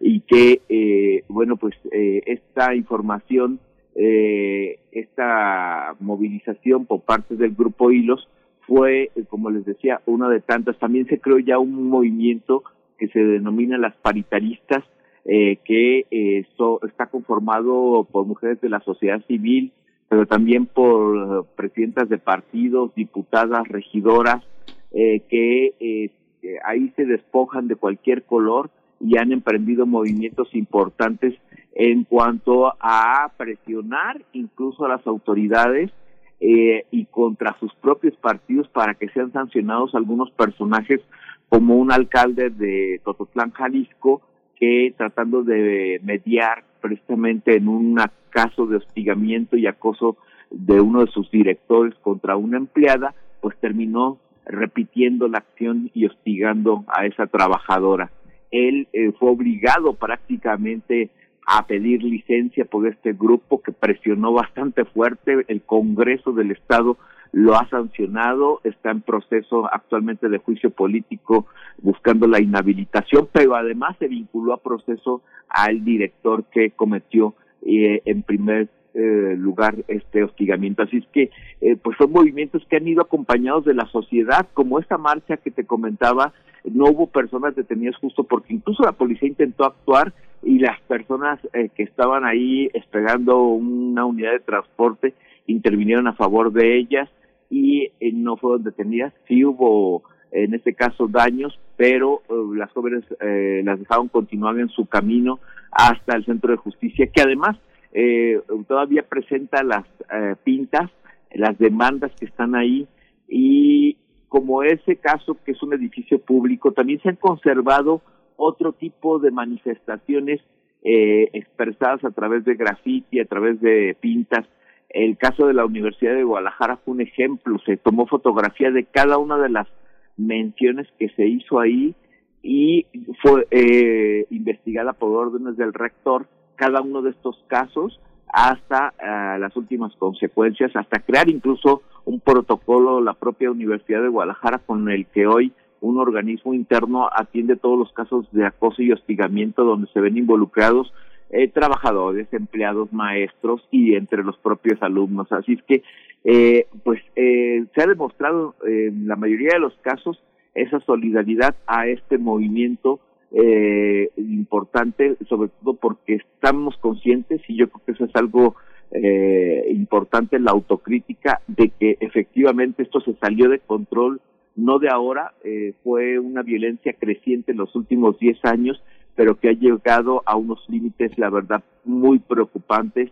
Eh, y bueno, basta con una mujer que esté asesinada, pero pues en este caso ya les daba a conocer las cifras y además nos encontramos con que poco poco hace la autoridad, eh, no se logran concretar estas investigaciones. Son pocos los casos que se demuestra el feminicidio, cuando por otro lado las familias se acercan a nosotros como medios de comunicación y nos dicen que es evidente que fue la pareja, que fue el compañero, que fue alguien del trabajo quien cometió el asesinato, eh, pero como les decía, pues la autoridad termina diciendo este asesinato no tiene que ver nada con, con el protocolo de feminicidio, es algo ajeno, incluso los llegan a ligar al crimen organizado y criminalizan a la víctima.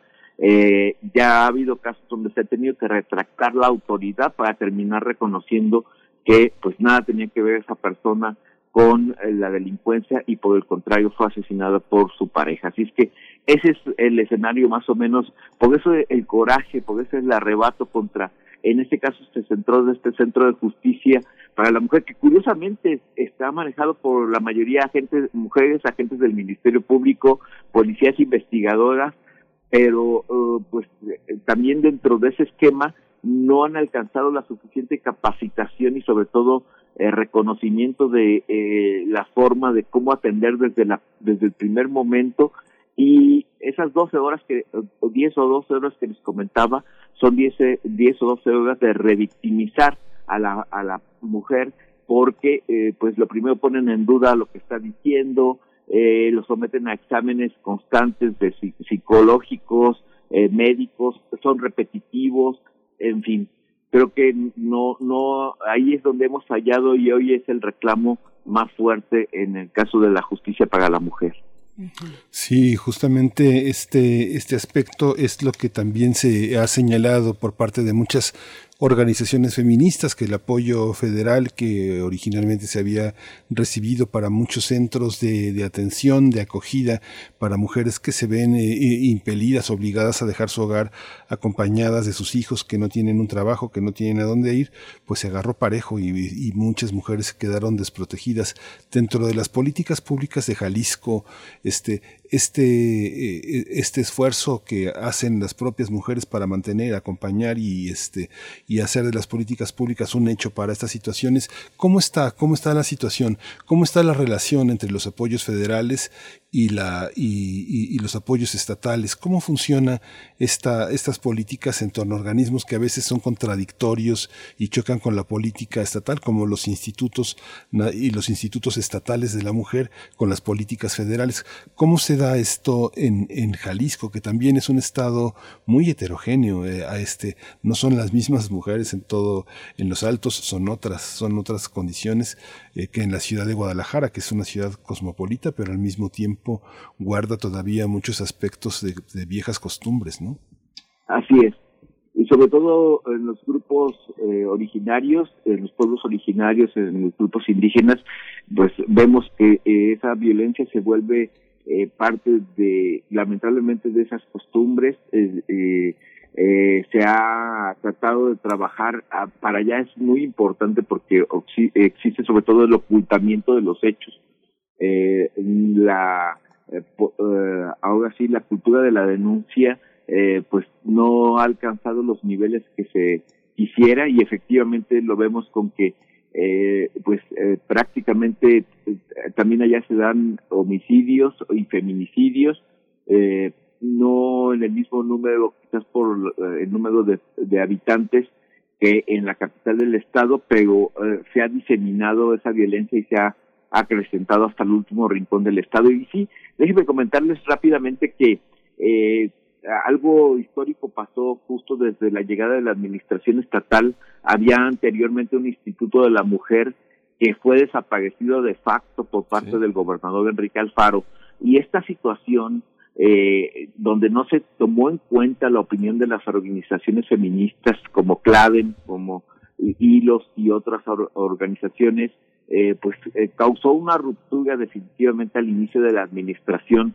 Se quiso posteriormente tratar de enmendar esto con una Secretaría de Igualdad entre el hombre y la mujer, pero hay quienes aseguran que no alcanzó los mismos niveles, no alcanzó la misma proyección y se perdió esa conexión entre las políticas públicas que había encaminadas a detener eh, la violencia, pero además integralmente a impulsar el desarrollo eh, igualitario de la mujer con el hombre. Por ejemplo, otro problema que es muy lamentable en Jalisco, la diferencia o la brecha salarial entre ellas y ellos. Este, otro problema también es eh, los escenarios de condiciones precisamente para que se puedan desarrollar como la falta de guarderías, la falta de sitios de, de sitios y centros de capacitación y por supuesto la competencia en las propias escuelas y universidades donde eh, pues no se encuentran las mismas condiciones para ambas partes. Entonces qué es lo que trajo como consecuencia pues justo eh, la mecha que detonó todo fue el caso de Casa Jalisco que ya les mencionaba, porque pareciera que les daba la razón a, en este caso a quienes reclamaban que se perdió esta situación. Los esfuerzos son aislados, lamentablemente, y se pierden en eh, esa intención de la autoridad por tratar de frenar esto. Por ejemplo, el municipio de Zapopan, eh, que ha sido reconocido incluso a nivel nacional lanzó un programa llamado Pulso de Vida con la famoso collar o pulsera donde ah, se activa e inmediatamente acude una patrulla y han tratado de contrarrestar esta situación. Sin embargo, el municipio sigue estando todavía entre los ocho municipios que tiene Jalisco dentro de esa larga lista de 100 eh, a nivel nacional donde más feminicidios se ha cometido. Eh, de hecho, Zapopan es el segundo, es el, perdón, cuarto lugar después de Guadalajara, el Salto Tlajomulco, eh, eh, Zapopan, por ejemplo, el año pasado registró 30, 13, 13 feminicidios, mientras que Guadalajara tiene 39.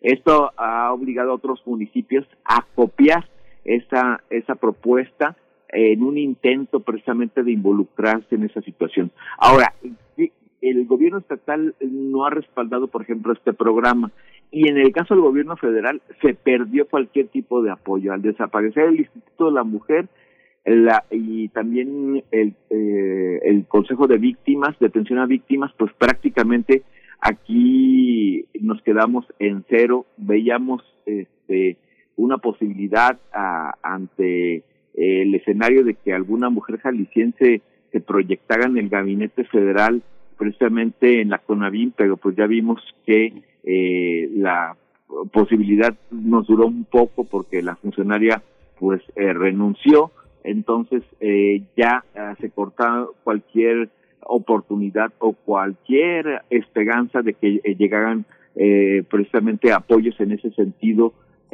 sobre todo en políticas públicas a nivel federal y que se proyectaran aquí en el Estado. Entonces, estos esfuerzos aislados eh, donde no se ha alcanzado justo esa coordinación y lo vemos con el caso de los policías a diario cuando siendo los primeros respondientes en este tipo de casos eh, se quedan con mucha información, minimizan los hechos, hay casos donde lamentablemente la mujer ha perdido la vida y nos hemos encontrado con que ya tenía dos denuncias, había hecho ocho o diez reportes a la policía, nunca recibió la atención y terminó siendo asesinada por su pareja. Ah, en eso yo creo que es, ese tipo de casos reflejan justo lo que está pasando, que no se le da seguimiento, que no hay una coordinación entre los municipios, Estado y la Federación y que, bueno, prácticamente las eh, políticas públicas se han diluido en ese sentido. Así es que, de hecho, ahora eh, parte de este grupo que les mencionaba, las paritaristas y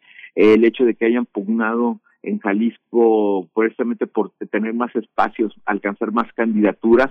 La lucha empieza desde ahí y pretenden tener mayor representación en el Congreso del Estado, en los ayuntamientos, para tratar de impulsar y equilibrar lo que ellas mismas han reconocido han sido años perdidos en esta lucha. Pues Víctor Manuel Chávez Ogazón, jefe de información del periódico El Occidental, jefe de la unidad de información del Canal 44 en la Universidad de Guadalajara, te agradecemos mucho este reporte, este análisis también que nos ofreces sobre pues lo que ocurrió y más allá de lo que ocurrió el 8 de marzo en el estado y en la capital de en Guadalajara. Te agradecemos y te deseamos lo mejor en este día. Muchas gracias, Víctor. Gracias a ustedes. Hasta pronto. Hasta pronto. Con esto nos mm, vamos a despedir ya de la radio Nicolaita. Son las nueve con un minuto. Nos encontramos el próximo lunes con ustedes allá en Morelia. Seguimos aquí en Primer Movimiento. Síguenos en redes sociales. Encuéntranos en Facebook como Primer Movimiento y en Twitter como arroba PMovimiento. Hagamos comunidad.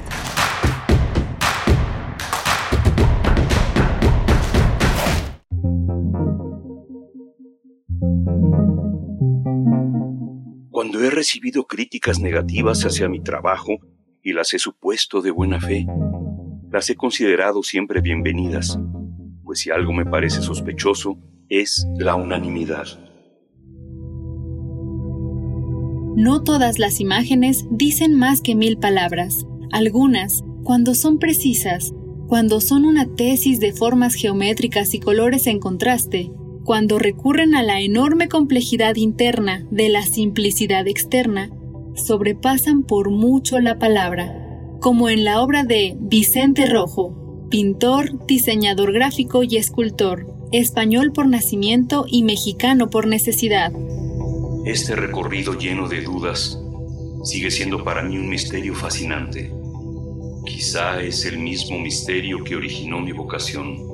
Este largo proceso es el que da sentido a mi trabajo, más que la obra en sí misma. Vicente Rojo Almazán, 15 de marzo de 1932, 17 de marzo de 2021. Descansa en paz.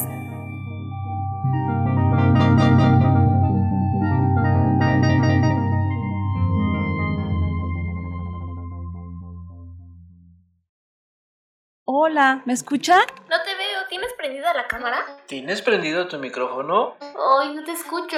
No pudiste juntarte con tu familia, pero igual se mantuvieron unidos. La contingencia sanitaria nos ha limitado, pero el INE quiere asegurarse que tu opinión cuente. Por eso si tu INE venció en 2019 o 2020, igual te servirá para votar y como medio de identificación hasta el 6 de junio de 2021. En 2021, el voto sale y vale. Contamos todas, contamos todos. INE. Ya inició el proceso electoral 2020-2021. Y en el Tribunal Electoral de la Ciudad de México protegemos tus derechos político-electorales respetando todas las medidas de seguridad sanitaria. Con el fin de brindarte la atención que mereces de forma segura, habilitamos la modalidad a distancia. Llama al 55 53 40 4600. En caso de que nos visites, te invitaremos a seguir los protocolos de salud. Tribunal Electoral de la Ciudad de México, garantizando justicia en tu elección. El sol sale para todos. Con propuestas para reactivar la economía. Porque urge invertir en hacer a México competitivo para generar desarrollo. En el PRD proponemos que se les den apoyos a los que perdieron su empleo hasta que lo recuperen. Promoviendo que le compremos a las empresas locales. Trabajamos para reformar el sistema de pensiones para que haya sueldos justos y se revise la edad de retiro. Eso es lo que nos urge a los mexicanos y con la participación de todas y todos podemos hacerlo. El sol sale para todos. PRD. Es muy tedioso hacer siempre lo mismo. No dejes que el aburrimiento apague tu imaginación. Escucha Escaparate 961 con los eventos culturales del momento. Viernes a las 15:15 horas por Radio UNAM. Entretenimiento y cultura. Radio UNAM. Experiencia sonora. ¿En dónde estaríamos sin ellos? Por las marcas en su rostro, huellas en su corazón y lejos de su familia. Nos toca luchar por ellos. De aplausos no se comen. Por eso el PT luchará para que nuestro personal médico y enfermeras reciban un aumento del 100% de sus sueldos. El PT está de tu lado. Gracias por el super, mija. Saliste para ayudar a otros. Doctora Ruiz. Saliste por tu compromiso con tu comunidad. Ya quedó listo su Saliste para que todo siga funcionando bien. Saliste por la gente que te necesita. Que te vaya bien. Saliste mi amor. por tu familia. Por esas mismas razones, te pedimos que tomes tu cubrebocas y salgas a votar. Solo tu voto decide quiénes ocuparán los más de 21 mil cargos de elección popular en el 2021. Este 6 de junio, el voto sale y vale. Contamos todas, contamos todos. INE. El Tribunal Electoral del Estado de México resuelve con justicia y celeridad las controversias jurídicas derivadas del proceso electoral. Las magistradas y los magistrados garantizamos tus derechos político-electorales conforme a los principios de certeza, imparcialidad, objetividad, legalidad y probidad. Y resolvemos de forma pronta y expedita los medios de impugnación con la emisión de sentencias. Este proceso electoral tú eliges y nosotros protegemos tu decisión. Tribunal Electoral del Estado de México. La ciencia que somos. La ciencia que somos. Iberoamérica al aire.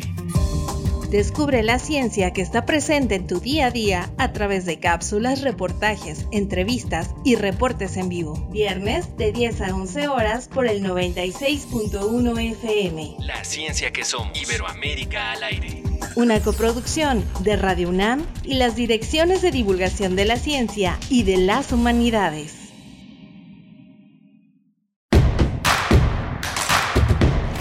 Encuentra la música de primer movimiento día a día en el Spotify de Radio UNAM y agréganos a tus favoritos.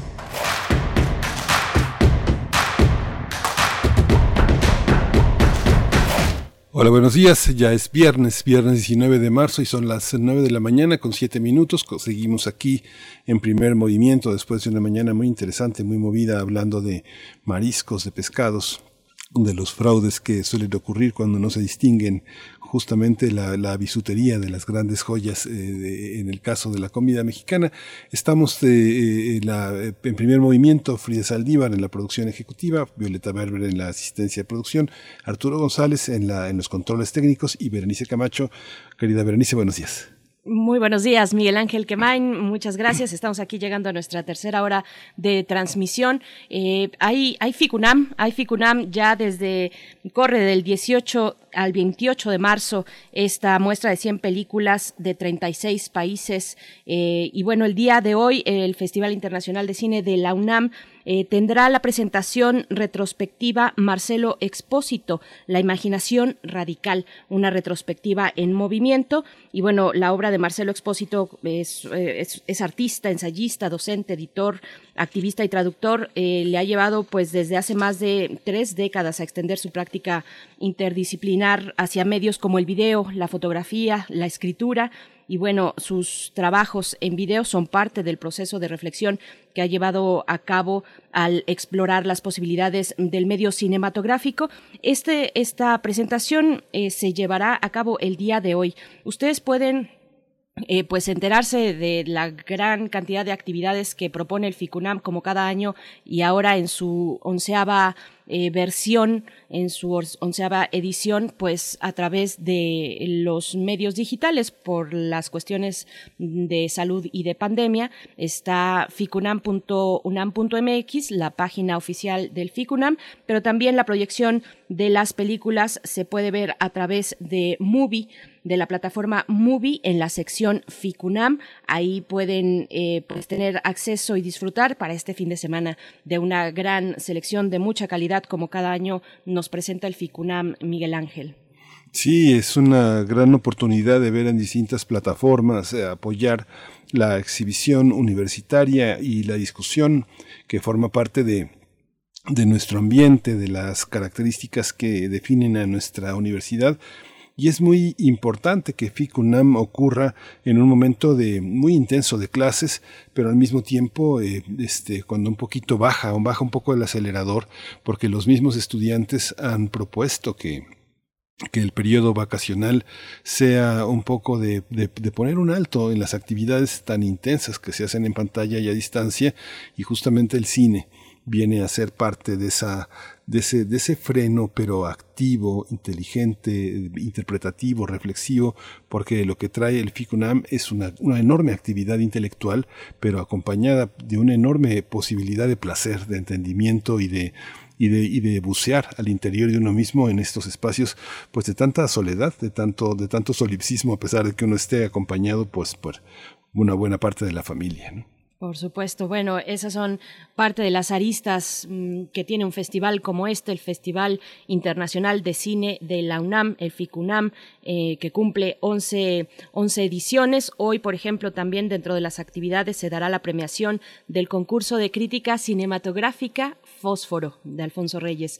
Eh, también esto al mediodía. Después, a la una de la tarde, un mito en una nueva vestimenta es también otra de las propuestas a la una de la tarde y a las cinco encuentros en vivo, la mami. Así es que bueno, vayan si tienen interés a la programación, hay un calendario de actividades y bueno, ahí está lo que ocurrirá el día de hoy, además de esta, esta presentación del trabajo de Marcelo Expósito, que por cierto, si no siguen a Marcelo Expósito, está ahí eh, su cuenta en las redes sociales, en Twitter particularmente, arroba mrenau así como suena, mrenau, ahí pueden encontrar la cuenta de Marcelo Expósito. Y pues bueno, vamos a tener en esta mañana para nuestra tercera hora y nuestra mesa del día. Vamos a estar conversando sobre otro de los eventos importantes de la UNAM, la Semana del Cerebro en Universum, Museo de la Ciencia. Vamos a conversar en unos momentos con María Emilia Beller, responsable directiva del Museo Universum, y con Patricia Estrada, curadora educativa de la sala El Cerebro, nuestro puente con el mundo del Museo Universum. Así es que bueno, eh, todavía nos queda mucho por delante, muchas reflexiones y sobre todo mucha vida universitaria que a pesar de la pandemia se da a través de distintos canales pues digitales pero con contenidos que sobre todo son los importantes, los que van generando la comunidad que esta universidad eh, pues genera cotidianamente, ¿no? Sí, justamente es algo, es algo muy importante y lo, lo, que señalas. Y bueno, hacia el, hacia el final de, el, del programa vamos a tener eh, eh, Flamenco, Viva Flamenco, que presenta a la sombra del naranjo y de ello nos hablará Leticia Cosío. Ella dirige y fundó la compañía Viva Flamenco que pese a todos los aires y tormentas, sigue adelante. Es un arte que ha sobrevivido en México, este, gracias también a la presencia andaluza, sevillana, este, del sur de España, que es innegable entre nosotros y que mantiene vivo un baile que es parte de la gran tradición mexicana, eh, atender y aceptar e integrar la, la, gran cantidad de bailes del mundo que forman nuestra, ya nuestra idiosincrasia. ¿no? Por supuesto. Y bueno, antes de que todo esto suceda, nos vamos con la poesía necesaria en la voz y selección de Miguel Ángel Quemain. Gracias. Primer movimiento. Hacemos comunidad. Es hora de poesía necesaria. Hoy celebramos en el radioteatro que tiene que consultar en el podcast eh, la, la, poesía de Fernando del Paso que ilustró Vicente Rojo en la colección Reloj de Versos en Cicli, pero ahora vuelvo a Vicente Rojo y les recomiendo Los Sueños Compartidos, que es su, discurso de ingreso al Colegio Nacional. Es un texto muy hermoso, muy aleccionador sobre el papel del artista en la sociedad. Él eh, este, eh, él elabora todo un discurso de ingreso que vale mucho la pena conocer porque además es gratuito, se puede descargar en la página del Colegio Nacional, en la parte de discursos. Él decía que, bueno, no consideraba inmerecida su, su ingreso al Colegio Nacional, sino que reconocía sus limitaciones, que no iba a ser eh, grosero con los demás que habían eh, prohijado su ingreso, sino que él decía que se atenía a una sentencia atribuida, como tantas otras, a Picasso, quien dijo que uno no debe hablar de sí mismo, que para eso están los demás. Yo debo, debo decirlo, decía Rojo, que he tenido, no he tenido muchos demás, pero cuando he recibido críticas negativas hacia mi trabajo y las he supuesto de buena fe, las he considerado siempre bienvenidas. Pues si algo me parece sospechoso es la unanimidad. Y justamente la unanimidad no es lo que caracteriza este impulso que este hermoso libro Jardín de Niños edita el Colegio Nacional. Hay que pagar por él, no está disponible para ojearlo en línea, pero es un libro que eh, en 1978 Pacheco y Vicente Rojo hicieron para elaborar un libro objeto dedicado a la infancia. Lo confeccionaron con este gran serigrafista que era Enrique Cataneo en los talleres multiarte, donde, donde Rojo tuvo una enorme influencia, y una pequeña sección de esa, esa legendaria imprenta que, bueno, quien eh, la conocieron, Madero, tuvo una, una, gran cantidad de obras artísticas de las que forma parte Jardín de Niños y lo hizo con Pacheco y comparto este poema que se llama Jardín de Niños desde entonces, que dice así. Ah, lo vamos a acompañar con el, La Rana de Oscar Chávez, que forma parte del álbum de la lírica mexicana, es el volumen 2, y bueno, vamos a recordar esta, este juego de lenguaje con esta voz preciosa que tuvo Oscar Chávez. Dice Pacheco, si nada sobra, nada falta. Hay comida, tienes techo, ropa limpia, cuadernos de dibujo, libros, juguetes. Por un azar incomprensible te tocó en suerte nacer del otro lado de la muralla, en los márgenes.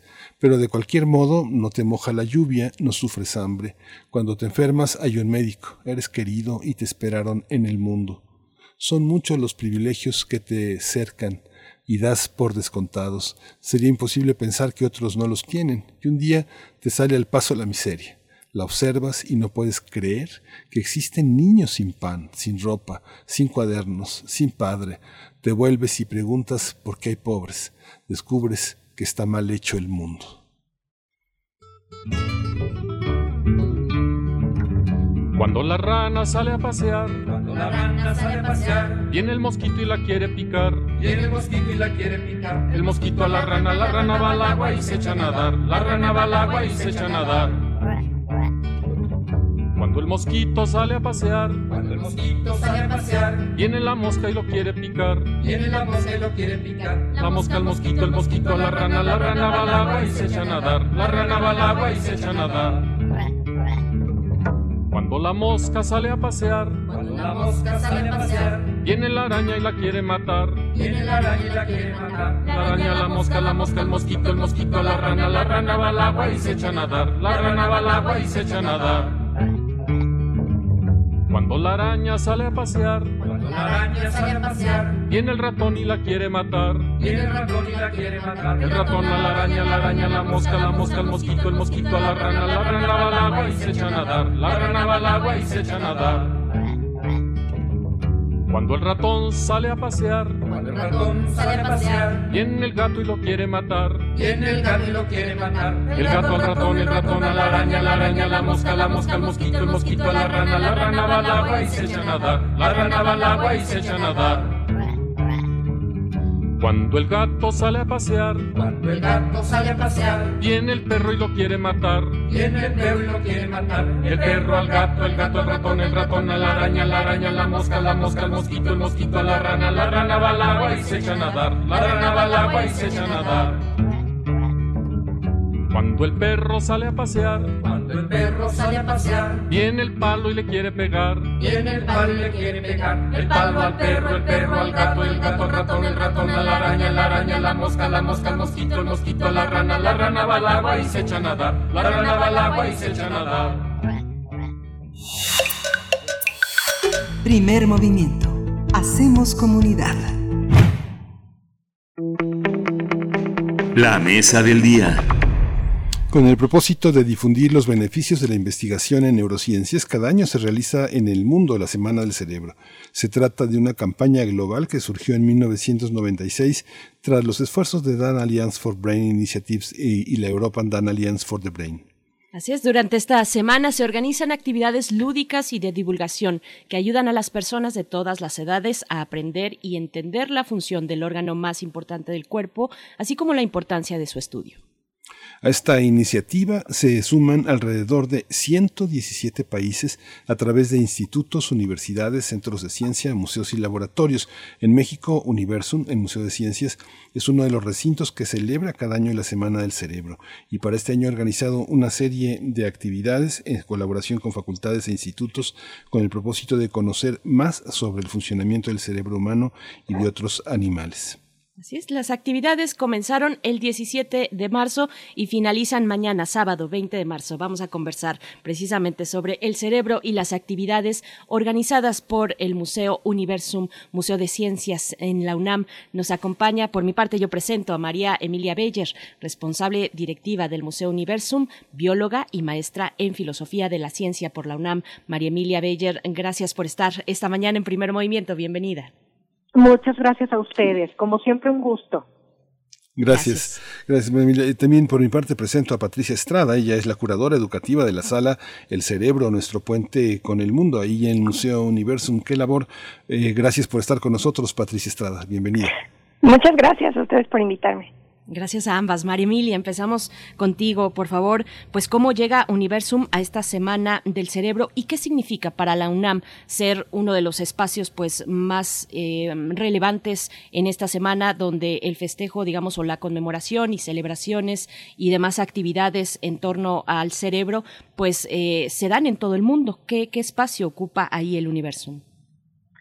Bueno, pues comencemos con, con comentar al auditorio que dentro de la Universidad Nacional Autónoma de México se hace muchísimo estudio, mucha investigación científica relacionada con las neurociencias y con el sistema nervioso central. Entonces nosotros tenemos grandes científicos y científicas que estudian justamente y que aportan conocimiento científico a nivel mundial, porque pues el conocimiento científico finalmente se, se comparte, pues para conocer qué es el cerebro, entender cómo funciona. Y yo creo que una de las eh, cuestiones más relevantes que de pronto en la Semana del Cerebro queremos hacer visible es que el cerebro también se enferma y que si se enferma, como cualquier otro órgano del cuerpo, hay que atenderlo, hay que cuidarlo, ¿no? Entonces, bueno, eh, yo creo que la Universidad Nacional Autónoma de México tiene a través de muchísimos de sus centros e institutos información de muchísima calidad que genera nuestra comunidad científica. Y Universum a lo largo de los años ha sido como un megáfono, ha sido como un micrófono que ayuda a contarle a la sociedad qué es lo que pasa en estas áreas de la ciencia a través sobre todo de la sala del cerebro y de los talleres y demostraciones que hemos implementado para esto. Entonces creo que era natural que eh, la sala del cerebro fuera finalmente nuestro, nuestro portavoz para unirse a estas semanas internacionales de actividades por el cerebro y su conocimiento. Patricia Estrada, eh, como curadora de esta sala El Cerebro, nuestro puente con el mundo del Museo Universum, te pregunto los ejes temáticos. Compártenos un poco, por favor, de los ejes temáticos de esta semana. ¿Quiénes eh, participan en estos ejes temáticos, por favor? Eh, comenzamos la Semana del Cerebro con temas como eh, ansiedad, depresión, miedo.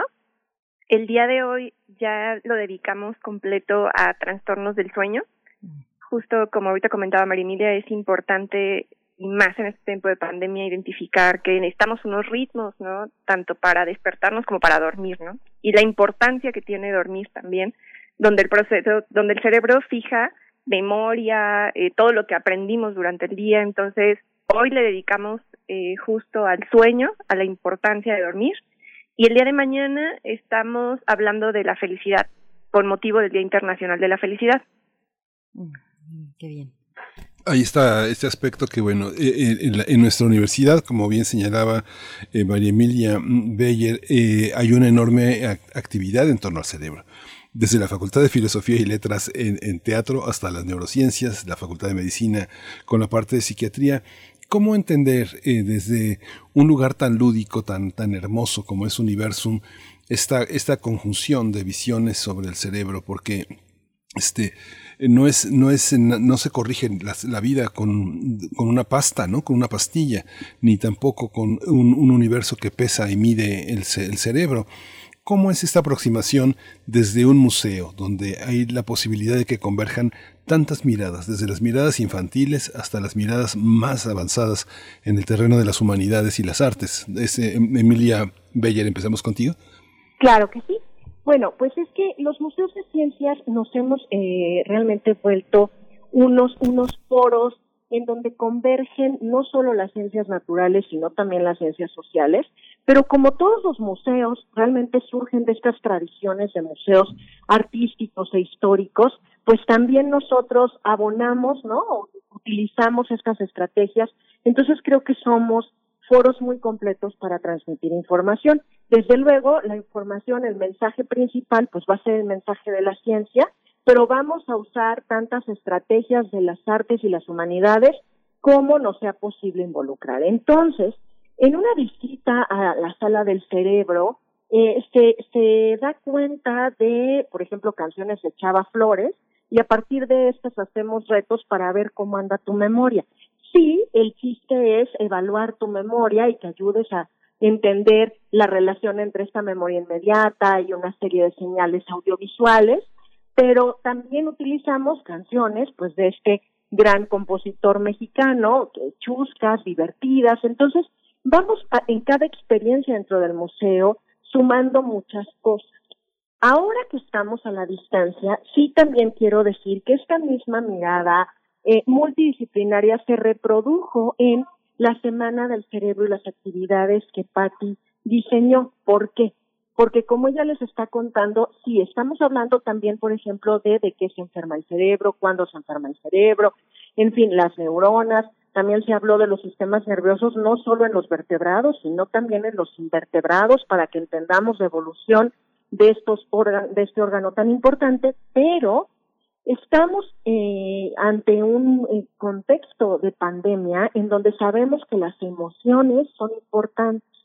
Entonces aquí es en donde también estamos introduciendo pues otros elementos que a lo mejor no son única y estrictamente los del conocimiento científico. También queremos abonar eh, con ciertas técnicas, con ciertas recomendaciones que provienen a lo mejor de otros ámbitos, ámbitos artísticos, psicológicos, eh, eh, humanísticos, para que todos comprendamos que el cerebro, al ser este gran receptor de estímulos, y al contar ahorita con estos estímulos tan complicados, puede sentirse medio mal y qué podemos hacer para sentirnos mejor, abonando desde todas las artes y toda la información humanística, pero desde luego con la mirada científica para transmitir los mensajes. Hay, una, hay un aspecto también, Patricia Estrada, que es eh, en la investigación que una persona como tú, encargada de la parte educativa de la sala, tiene que, tiene que enfrentar, que son todos los lugares comunes en torno al cerebro y además toda la información que quedó rebasada. Cuéntanos un poco cuáles son esos lugares comunes que, que niños, adultos, eh, toda la sociedad tenemos sobre lo que creemos que es el cerebro y en realidad no es.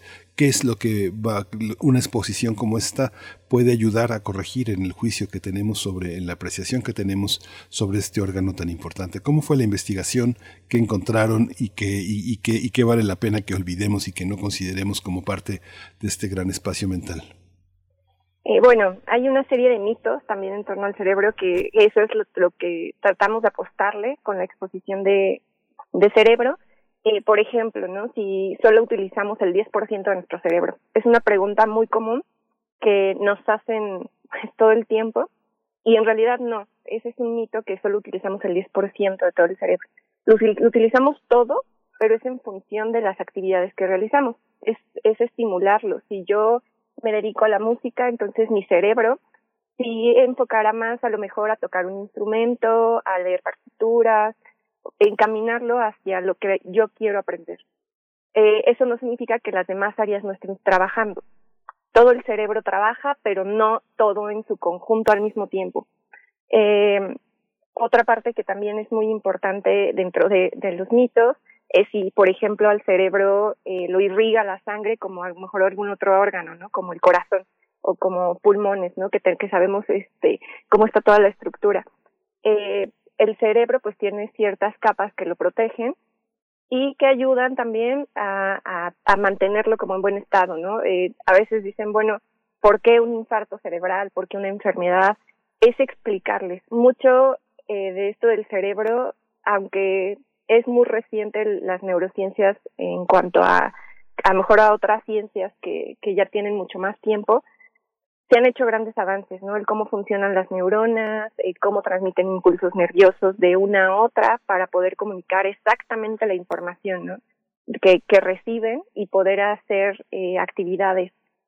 Eh, todo este funcionamiento de las neuronas, hasta lo complejo que puede ser una enfermedad, es lo que observamos eh, a lo largo de la exposición de cerebro. Pero también llevarlo a estos eventos, como ahorita el que tenemos en la Semana del Cerebro, es importante porque eh, cuando lo hacemos presencialmente en el museo, pues hay diversos talleres, incluso hasta para niños, ¿no? Tratamos mucho de llegar también a los niños, de comunicarles la importancia de cuidarlos, porque pareciera que eh, otras partes de nuestro cuerpo, otros órganos, sabemos cómo cuidarlos, ¿no?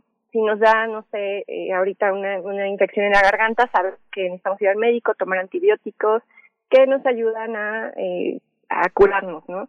Pero cuando nos enfermamos justo de, nuestro cerebro, eh, muchas veces tenemos miedo a la palabra psiquiatra, psicólogo, neurólogo, por a lo mejor eh, la parte social, ¿no? Que, que nos hemos ido eh, formando conceptos, ¿no? Pero en realidad es en estos eventos y con la sala de cerebro es romper justo estos mitos, darle la oportunidad a todos de decir, mira, no está mal decir hoy me siento triste, hoy me siento feliz y quiero compartirlo con ustedes, ¿no? Y eh, saber expresar emociones también. Entonces, estos eventos nos permiten tener como ese puente y llegar a la gente. Por supuesto que es algo que caracteriza a la Semana de la Ciencia y al universo, por supuesto, también este, eh, esta cercanía con la comunidad, con las personas que no son eh, especializadas en el tema. Eh, María Emilia Beller, te pregunto, ¿dónde está hoy la vanguardia en las investigaciones científicas sobre, sobre el cerebro? Bueno, creo que hay una que, que utiliza la investigación eh, de las neurociencias, pero no es estrictamente en la neurocientífica, y está en la tecnología que quiere simular las redes neuronales, que son una maravilla de la naturaleza en esta coordinación de miles de millones de neuronas, y eh, quiere utilizarlo para redes tecnológicas. Entonces, la información derivada de las neurociencias finalmente nutre otras ramas del conocimiento también, y bueno, pues a nivel computacional se quieren establecer estas redes como más orgánicas. Esa sería una de las cuestiones.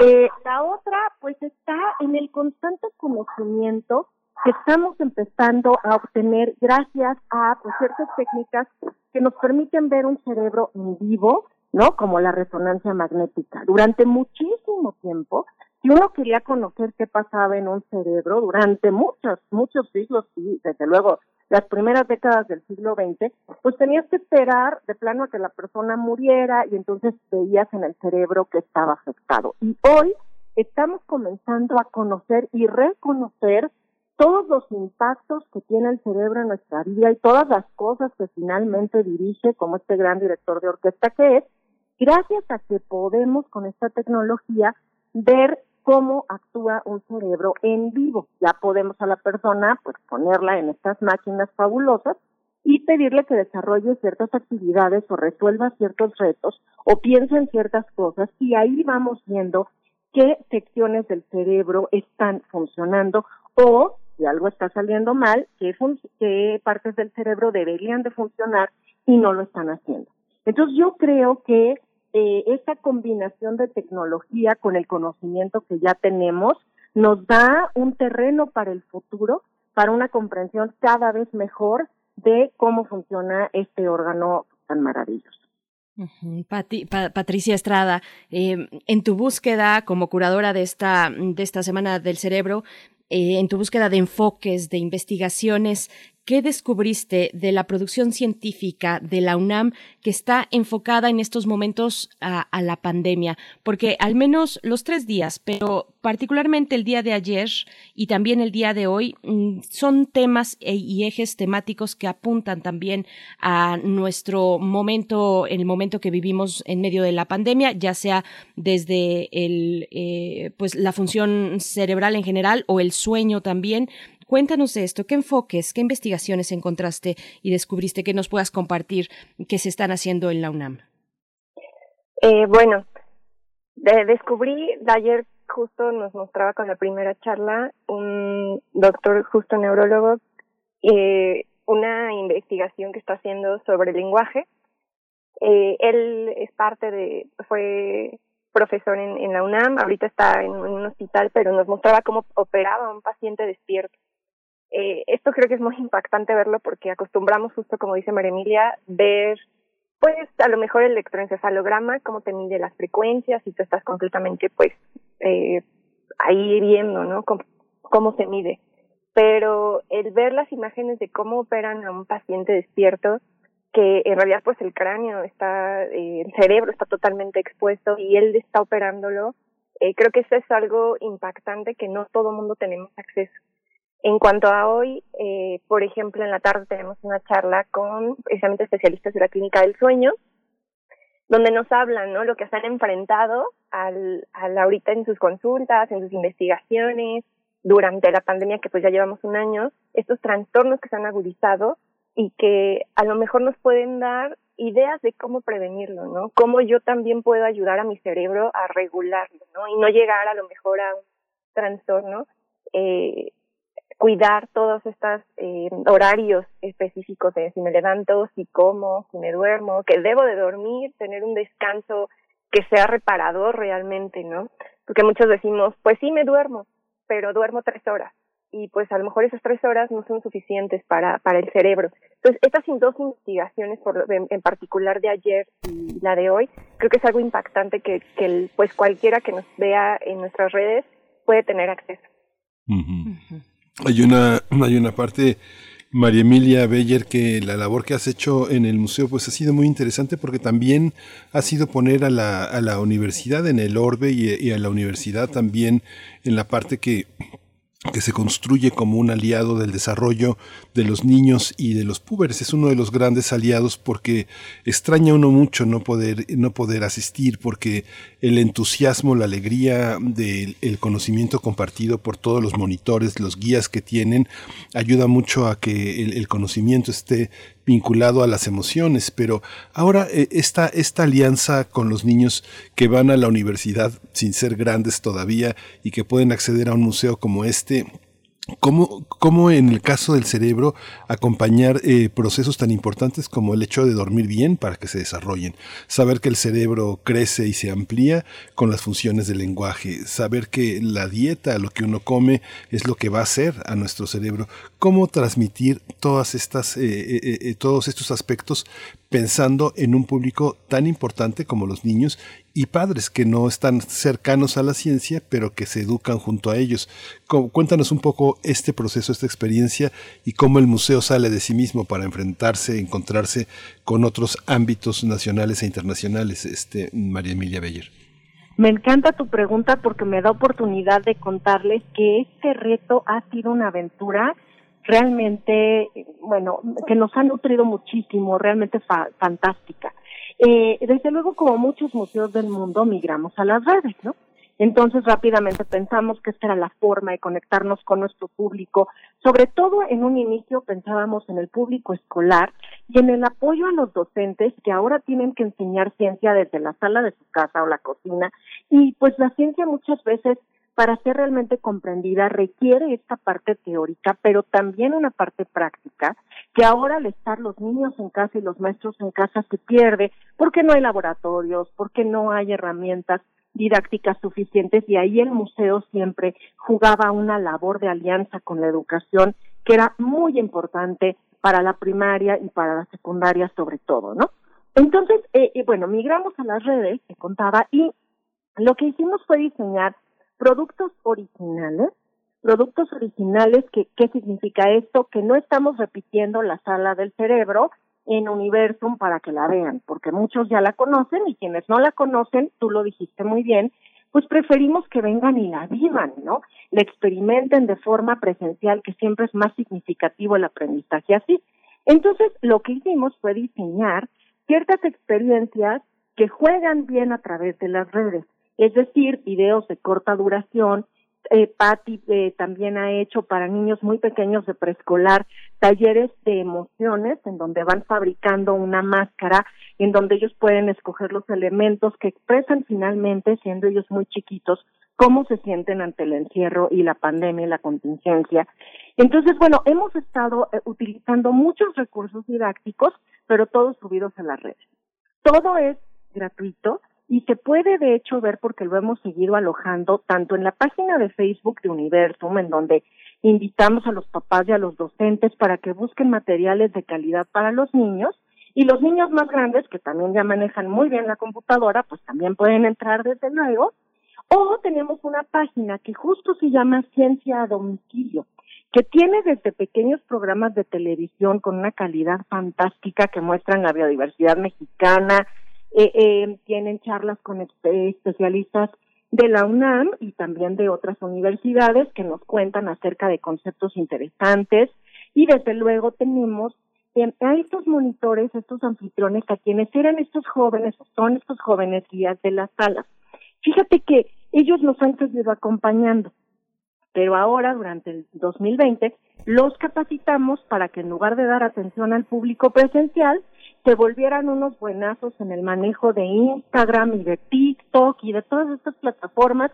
Y entonces estos eh, chicos y chicas que siempre nos han ayudado en el museo ahora generan contenido para los niños. Entonces también pueden a través de estas plataformas que además son de uso de los de los de los niños y de los jóvenes eh, de uso muy común, pues pueden encontrarnos ahí, Universo Museo, y entonces tenemos desde experimentos usando ingredientes de cocina hasta explicaciones de conceptos que en la escuela tal vez no les queda muy claro, porque necesitan esta imagen y el profesor o la profesora no puede proveerlo desde la sala de su casa y nosotros en cambio sí podemos.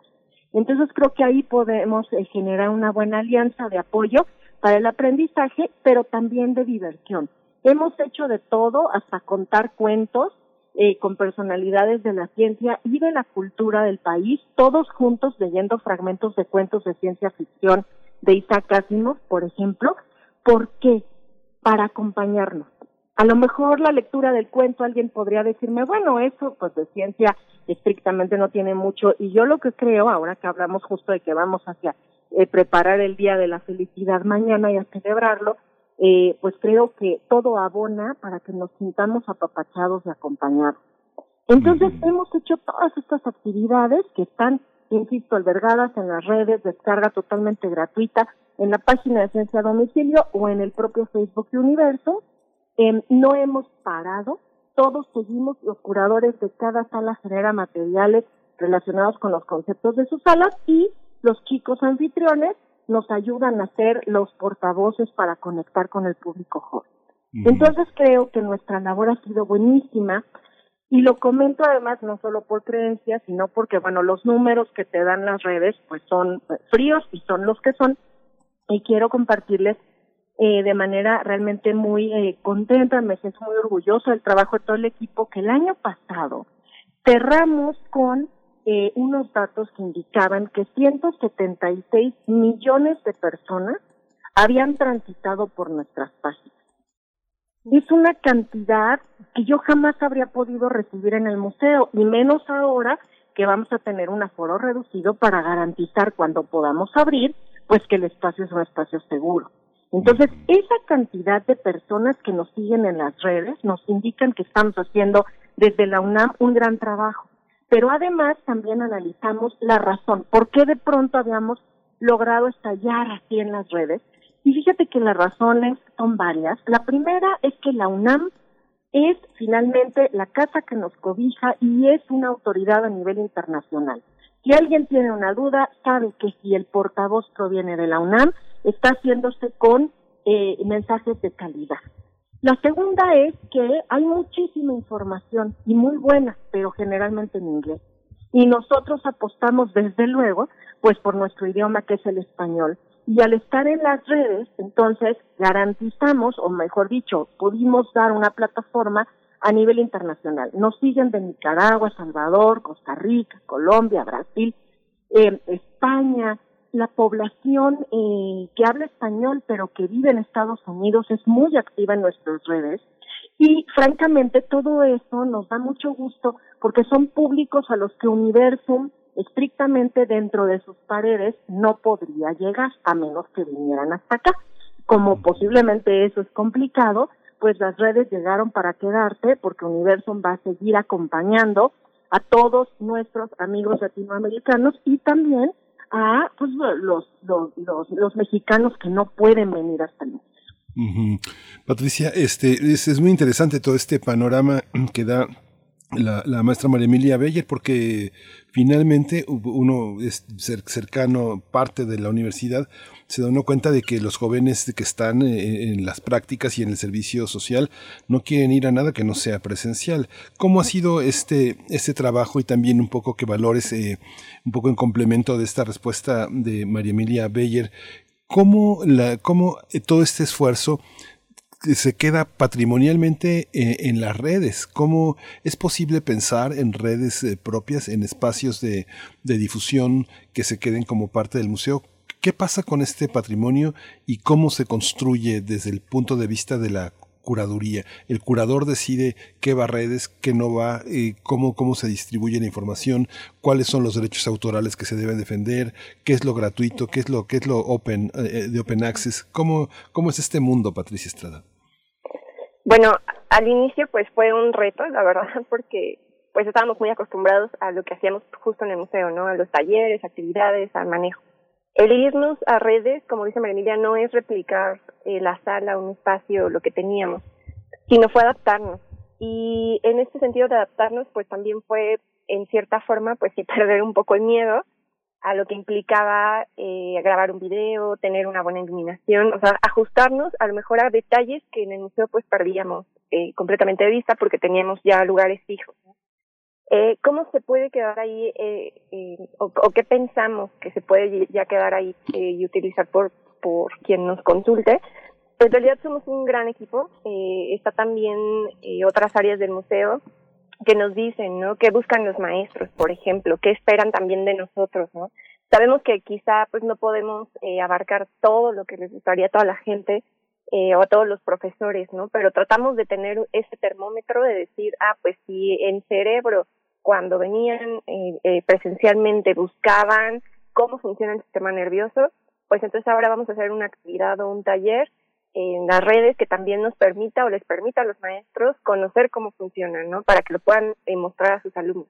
Entonces, eh, en Facebook pues tenemos la ventaja de que son videos un poco más largos, pero como decía María Emilia, también experimentamos y nos abrimos a otros campos como TikTok. TikTok es una plataforma que ha ido creciendo mucho en estos últimos eh, meses.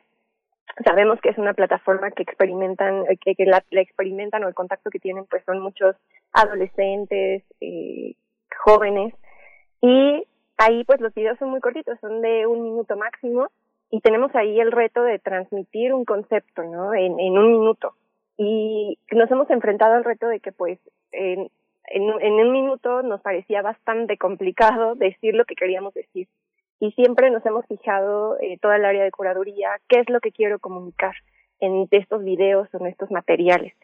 Y eso nos ha ayudado a centrar ideas, a centrar conceptos y a que también, por ejemplo, plataformas como son eh, esta de TikTok que es nueva, Facebook ya la traíamos, eh, ya veníamos como un trabajo previo, ahorita repuntó con lo que estamos haciendo, pero sí es eh, abrirnos, tener como ese termómetro, seguir preguntando a la gente eh, que nos que nos veía o que nos dejaba sus datos en el museo, qué es lo que buscan de nosotros, qué qué qué lo mejor temas les podemos ayudar y no solo también los escolares, ¿no? Si, sino también aquellos temas que son de interés, a lo mejor ahorita en la Semana del Cerebro, pues es una gran cantidad de actividades que van desde los niños. Por ejemplo, hoy tenemos el, el, la historia de la familia Bostezo, que va dirigida para los niños, ¿no? Y, y incluso creamos un superhéroe que se llama Super Sueño, pero a la vez en la tarde tenemos algunas otras cápsulas como por qué dormir bien, ¿no? O, o, o estos trastornos del sueño en el personal de salud, y un especialista hablándonos, ¿no? Ya de diferentes. Entonces, todos estos temas hay que encontrar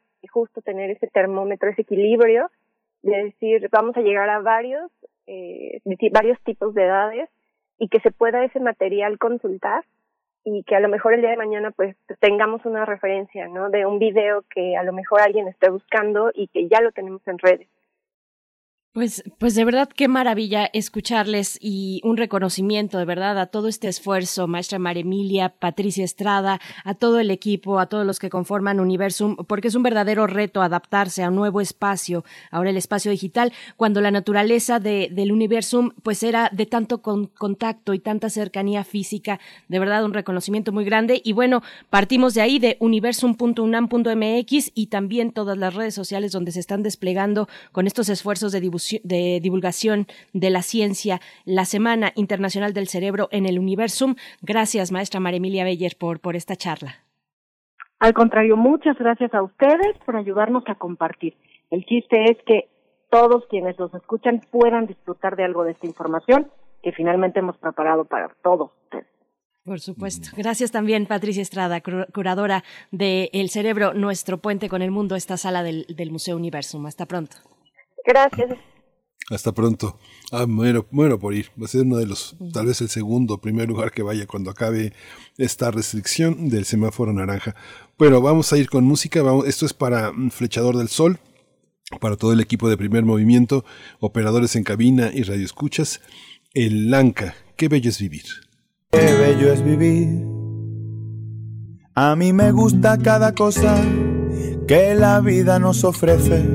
El placer me reconforta el dolor me fortalece, disfruto cada segundo y cada segundo que viene. Cuando pienso que disfruto, más disfruto es lo que tiene y como me gusta recrearme disfrutando de cualquier soplo de aire.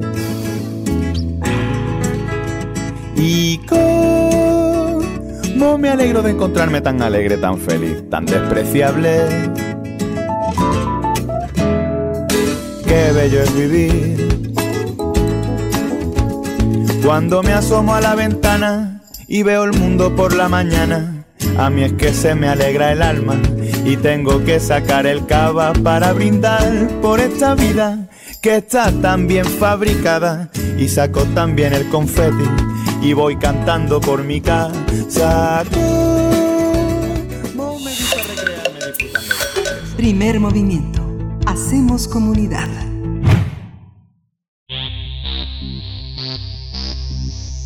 De festivales, ferias y más. Recomendaciones culturales. Esta mañana, para cerrar nuestra emisión del día de hoy, nos acompaña Leticia Cosío. Leticia Cosío es directora y fundadora de la compañía Viva Flamenco, que nos está invitando a esta presentación, a este montaje, a la sombra del naranjo. Leticia Cosío, bienvenida a Primer Movimiento. Muchas gracias, Berenice, Miguel Ángel. Muchas gracias por invitarnos a su espacio para poder platicar, como lo dicen ustedes, de la compañía Viva Flamenco y que esta vez vamos a presentar a la sombra del naranjo. Eh, como lo ahora es la nueva modalidad, pues nos vamos a presentar en línea, pero también presencial.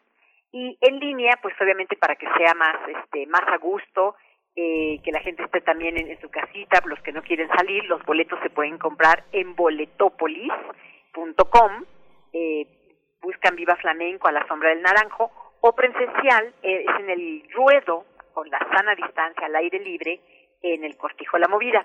El teléfono para conseguir los boletos es el 5512 39 7006.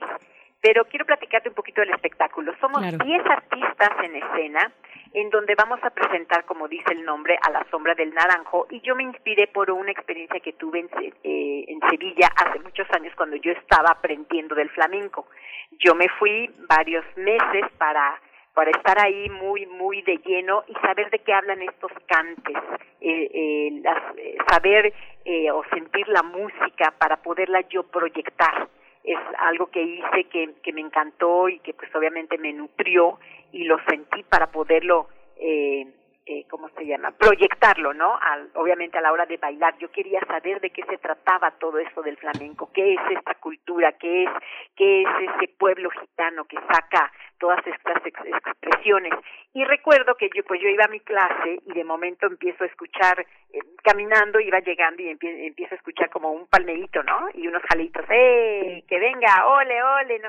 Y dije, ay, ¿qué es esto? ¿A dónde voy? ¿A dónde? ¿Qué pasa? Y seguí, me guié por por ese, esa percusión, esos eh, jaleos, y llego de momento como a una plaza, una como glorieta, donde tenía un camellón y había un, muchos árboles y dentro de esos un naranjo precioso, en donde estaban todas estas mujeres gitanas, puras mujeres, con los niños chiquitos y niñas y jovencitas, y estaban obviamente celebrando algo. No tenían música, no tenían, quiero decir, guitarra o percusión, otro instrumento, era nada más su palmeo, su cante y su baile y, y era impresionante ver cómo ellos felices sacando todo toda esta emoción toda esta alegría o de momento una tristeza y llevaban sus sus aguas su, su comida y estaban haciendo ahí una fiesta de la nada pero impresionante. Y los niños pues zapateando las las mujeres también en, ahí en la tierra en en en el eh, pasto y dije, bueno, qué mejor clase que esto, era precisamente lo que yo quería vivir, ¿no? Y tuve muchas otras experiencias, pero eso es lo que quise yo presentar, proyectar ahora. Eh, y sobre todo porque lo vamos a hacer en este lugar que se llama Cortijo la Movida en su ruedo, está por lo más verdes.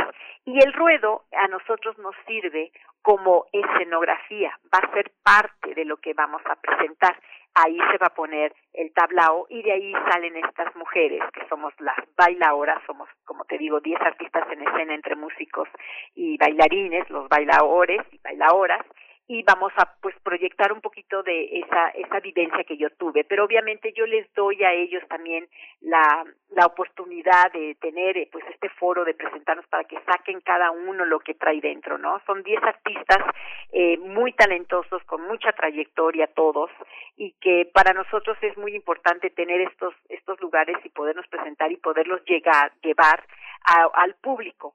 El concepto de nuestra compañía Viva Flamenco es de de llegarle a un público que, que muchas veces no es muy conocedor del flamenco. Entonces tratamos de hacer espectáculos muy llamativos, muy dinámicos, con un vestuario muy bello, pero sin perder toda la esencia del flamenco y que puedan llegar y, lo puedan sentir y que poco a poco se vayan adentrando más a este arte, a este lenguaje maravilloso que yo escogí para poderlo eh, llegar al público y, y, que interactúen y que se sientan, que se identifiquen en un momento con nosotros, que, que la gente pueda sentir eh, o alegría o tristeza o enojo o algo, lo, lo que sientan, ¿no? Porque el flamenco es así, el flamenco está considerado como patrimonio inmaterial de la humanidad y yo siento que es precisamente por todas estas emociones que te provocan, por esta catarsis y entonces que ayuda, es al ser humano, es una, una, un arte que, que va mucho con todos nosotros y que el público pueda liberar esas emociones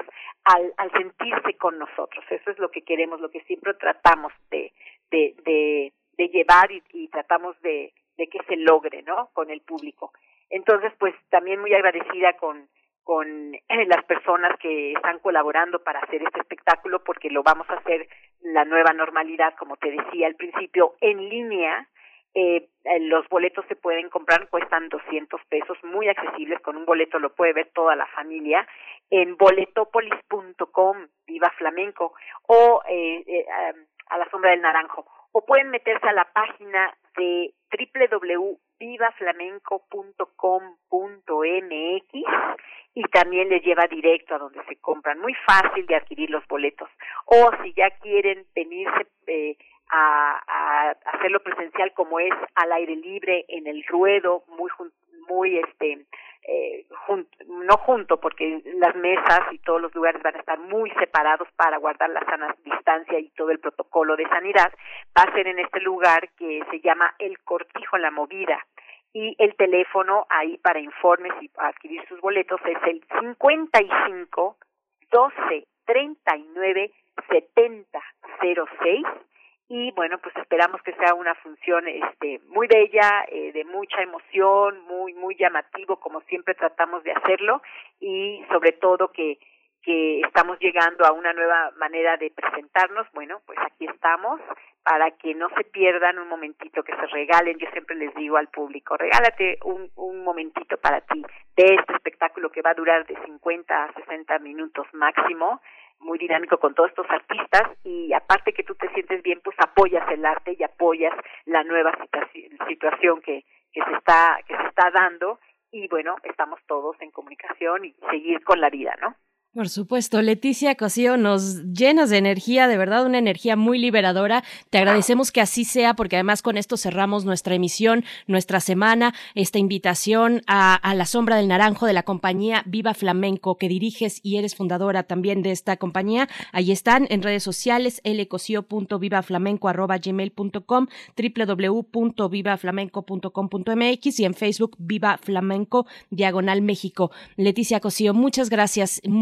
Mucha suerte, mucha mierda se dice también, aunque ahora que también esa mierda sea digital, sí, no sé claro, cómo ponerlo, supuesto. pero que llegue mucha gente al evento, de verdad, te deseamos lo mejor. Sí, y, y, el evento, perdón, no sé si lo comentamos, es mañana, mañana sábado 20 a las 20 horas, mañana Perfecto. sábado. Perfecto para el sábado. Eh, y para recibir la primavera, además que llegue el día de mañana, se nos adelanta un día. Leticia Cosío, hasta pronto. Muchas gracias. Gracias a ustedes. Un abrazo. Con esto nos despedimos. Mi compañero Miguel Ángel Quemain tiene algunas complicaciones en su conexión. No sé si estás por ahí, Miguel Ángel. No está. Entonces nos vamos a despedir a nombre de todo el equipo. Gracias, gracias a este equipo de primer movimiento. Les dejamos con eh, toda la programación de Radio UNAM. El próximo lunes nos volvemos a encontrar a las 7 de la mañana. Muchas gracias. Esto fue primer movimiento, el mundo desde la universidad. Radio UNAM presentó primer movimiento, el mundo desde la universidad. Con Berenice Camacho y Miguel Ángel Quemain en la conducción, Frida Saldívar y Violeta Berber, producción, Antonio Quijano y Patricia Zavala, noticias, Miriam Trejo y Rodrigo Mota, coordinadores de invitados, Tamara Quirós, redes sociales, Arturo González y Socorro Montes, operación técnica, locución, Tessa Uribe y Juan Stack.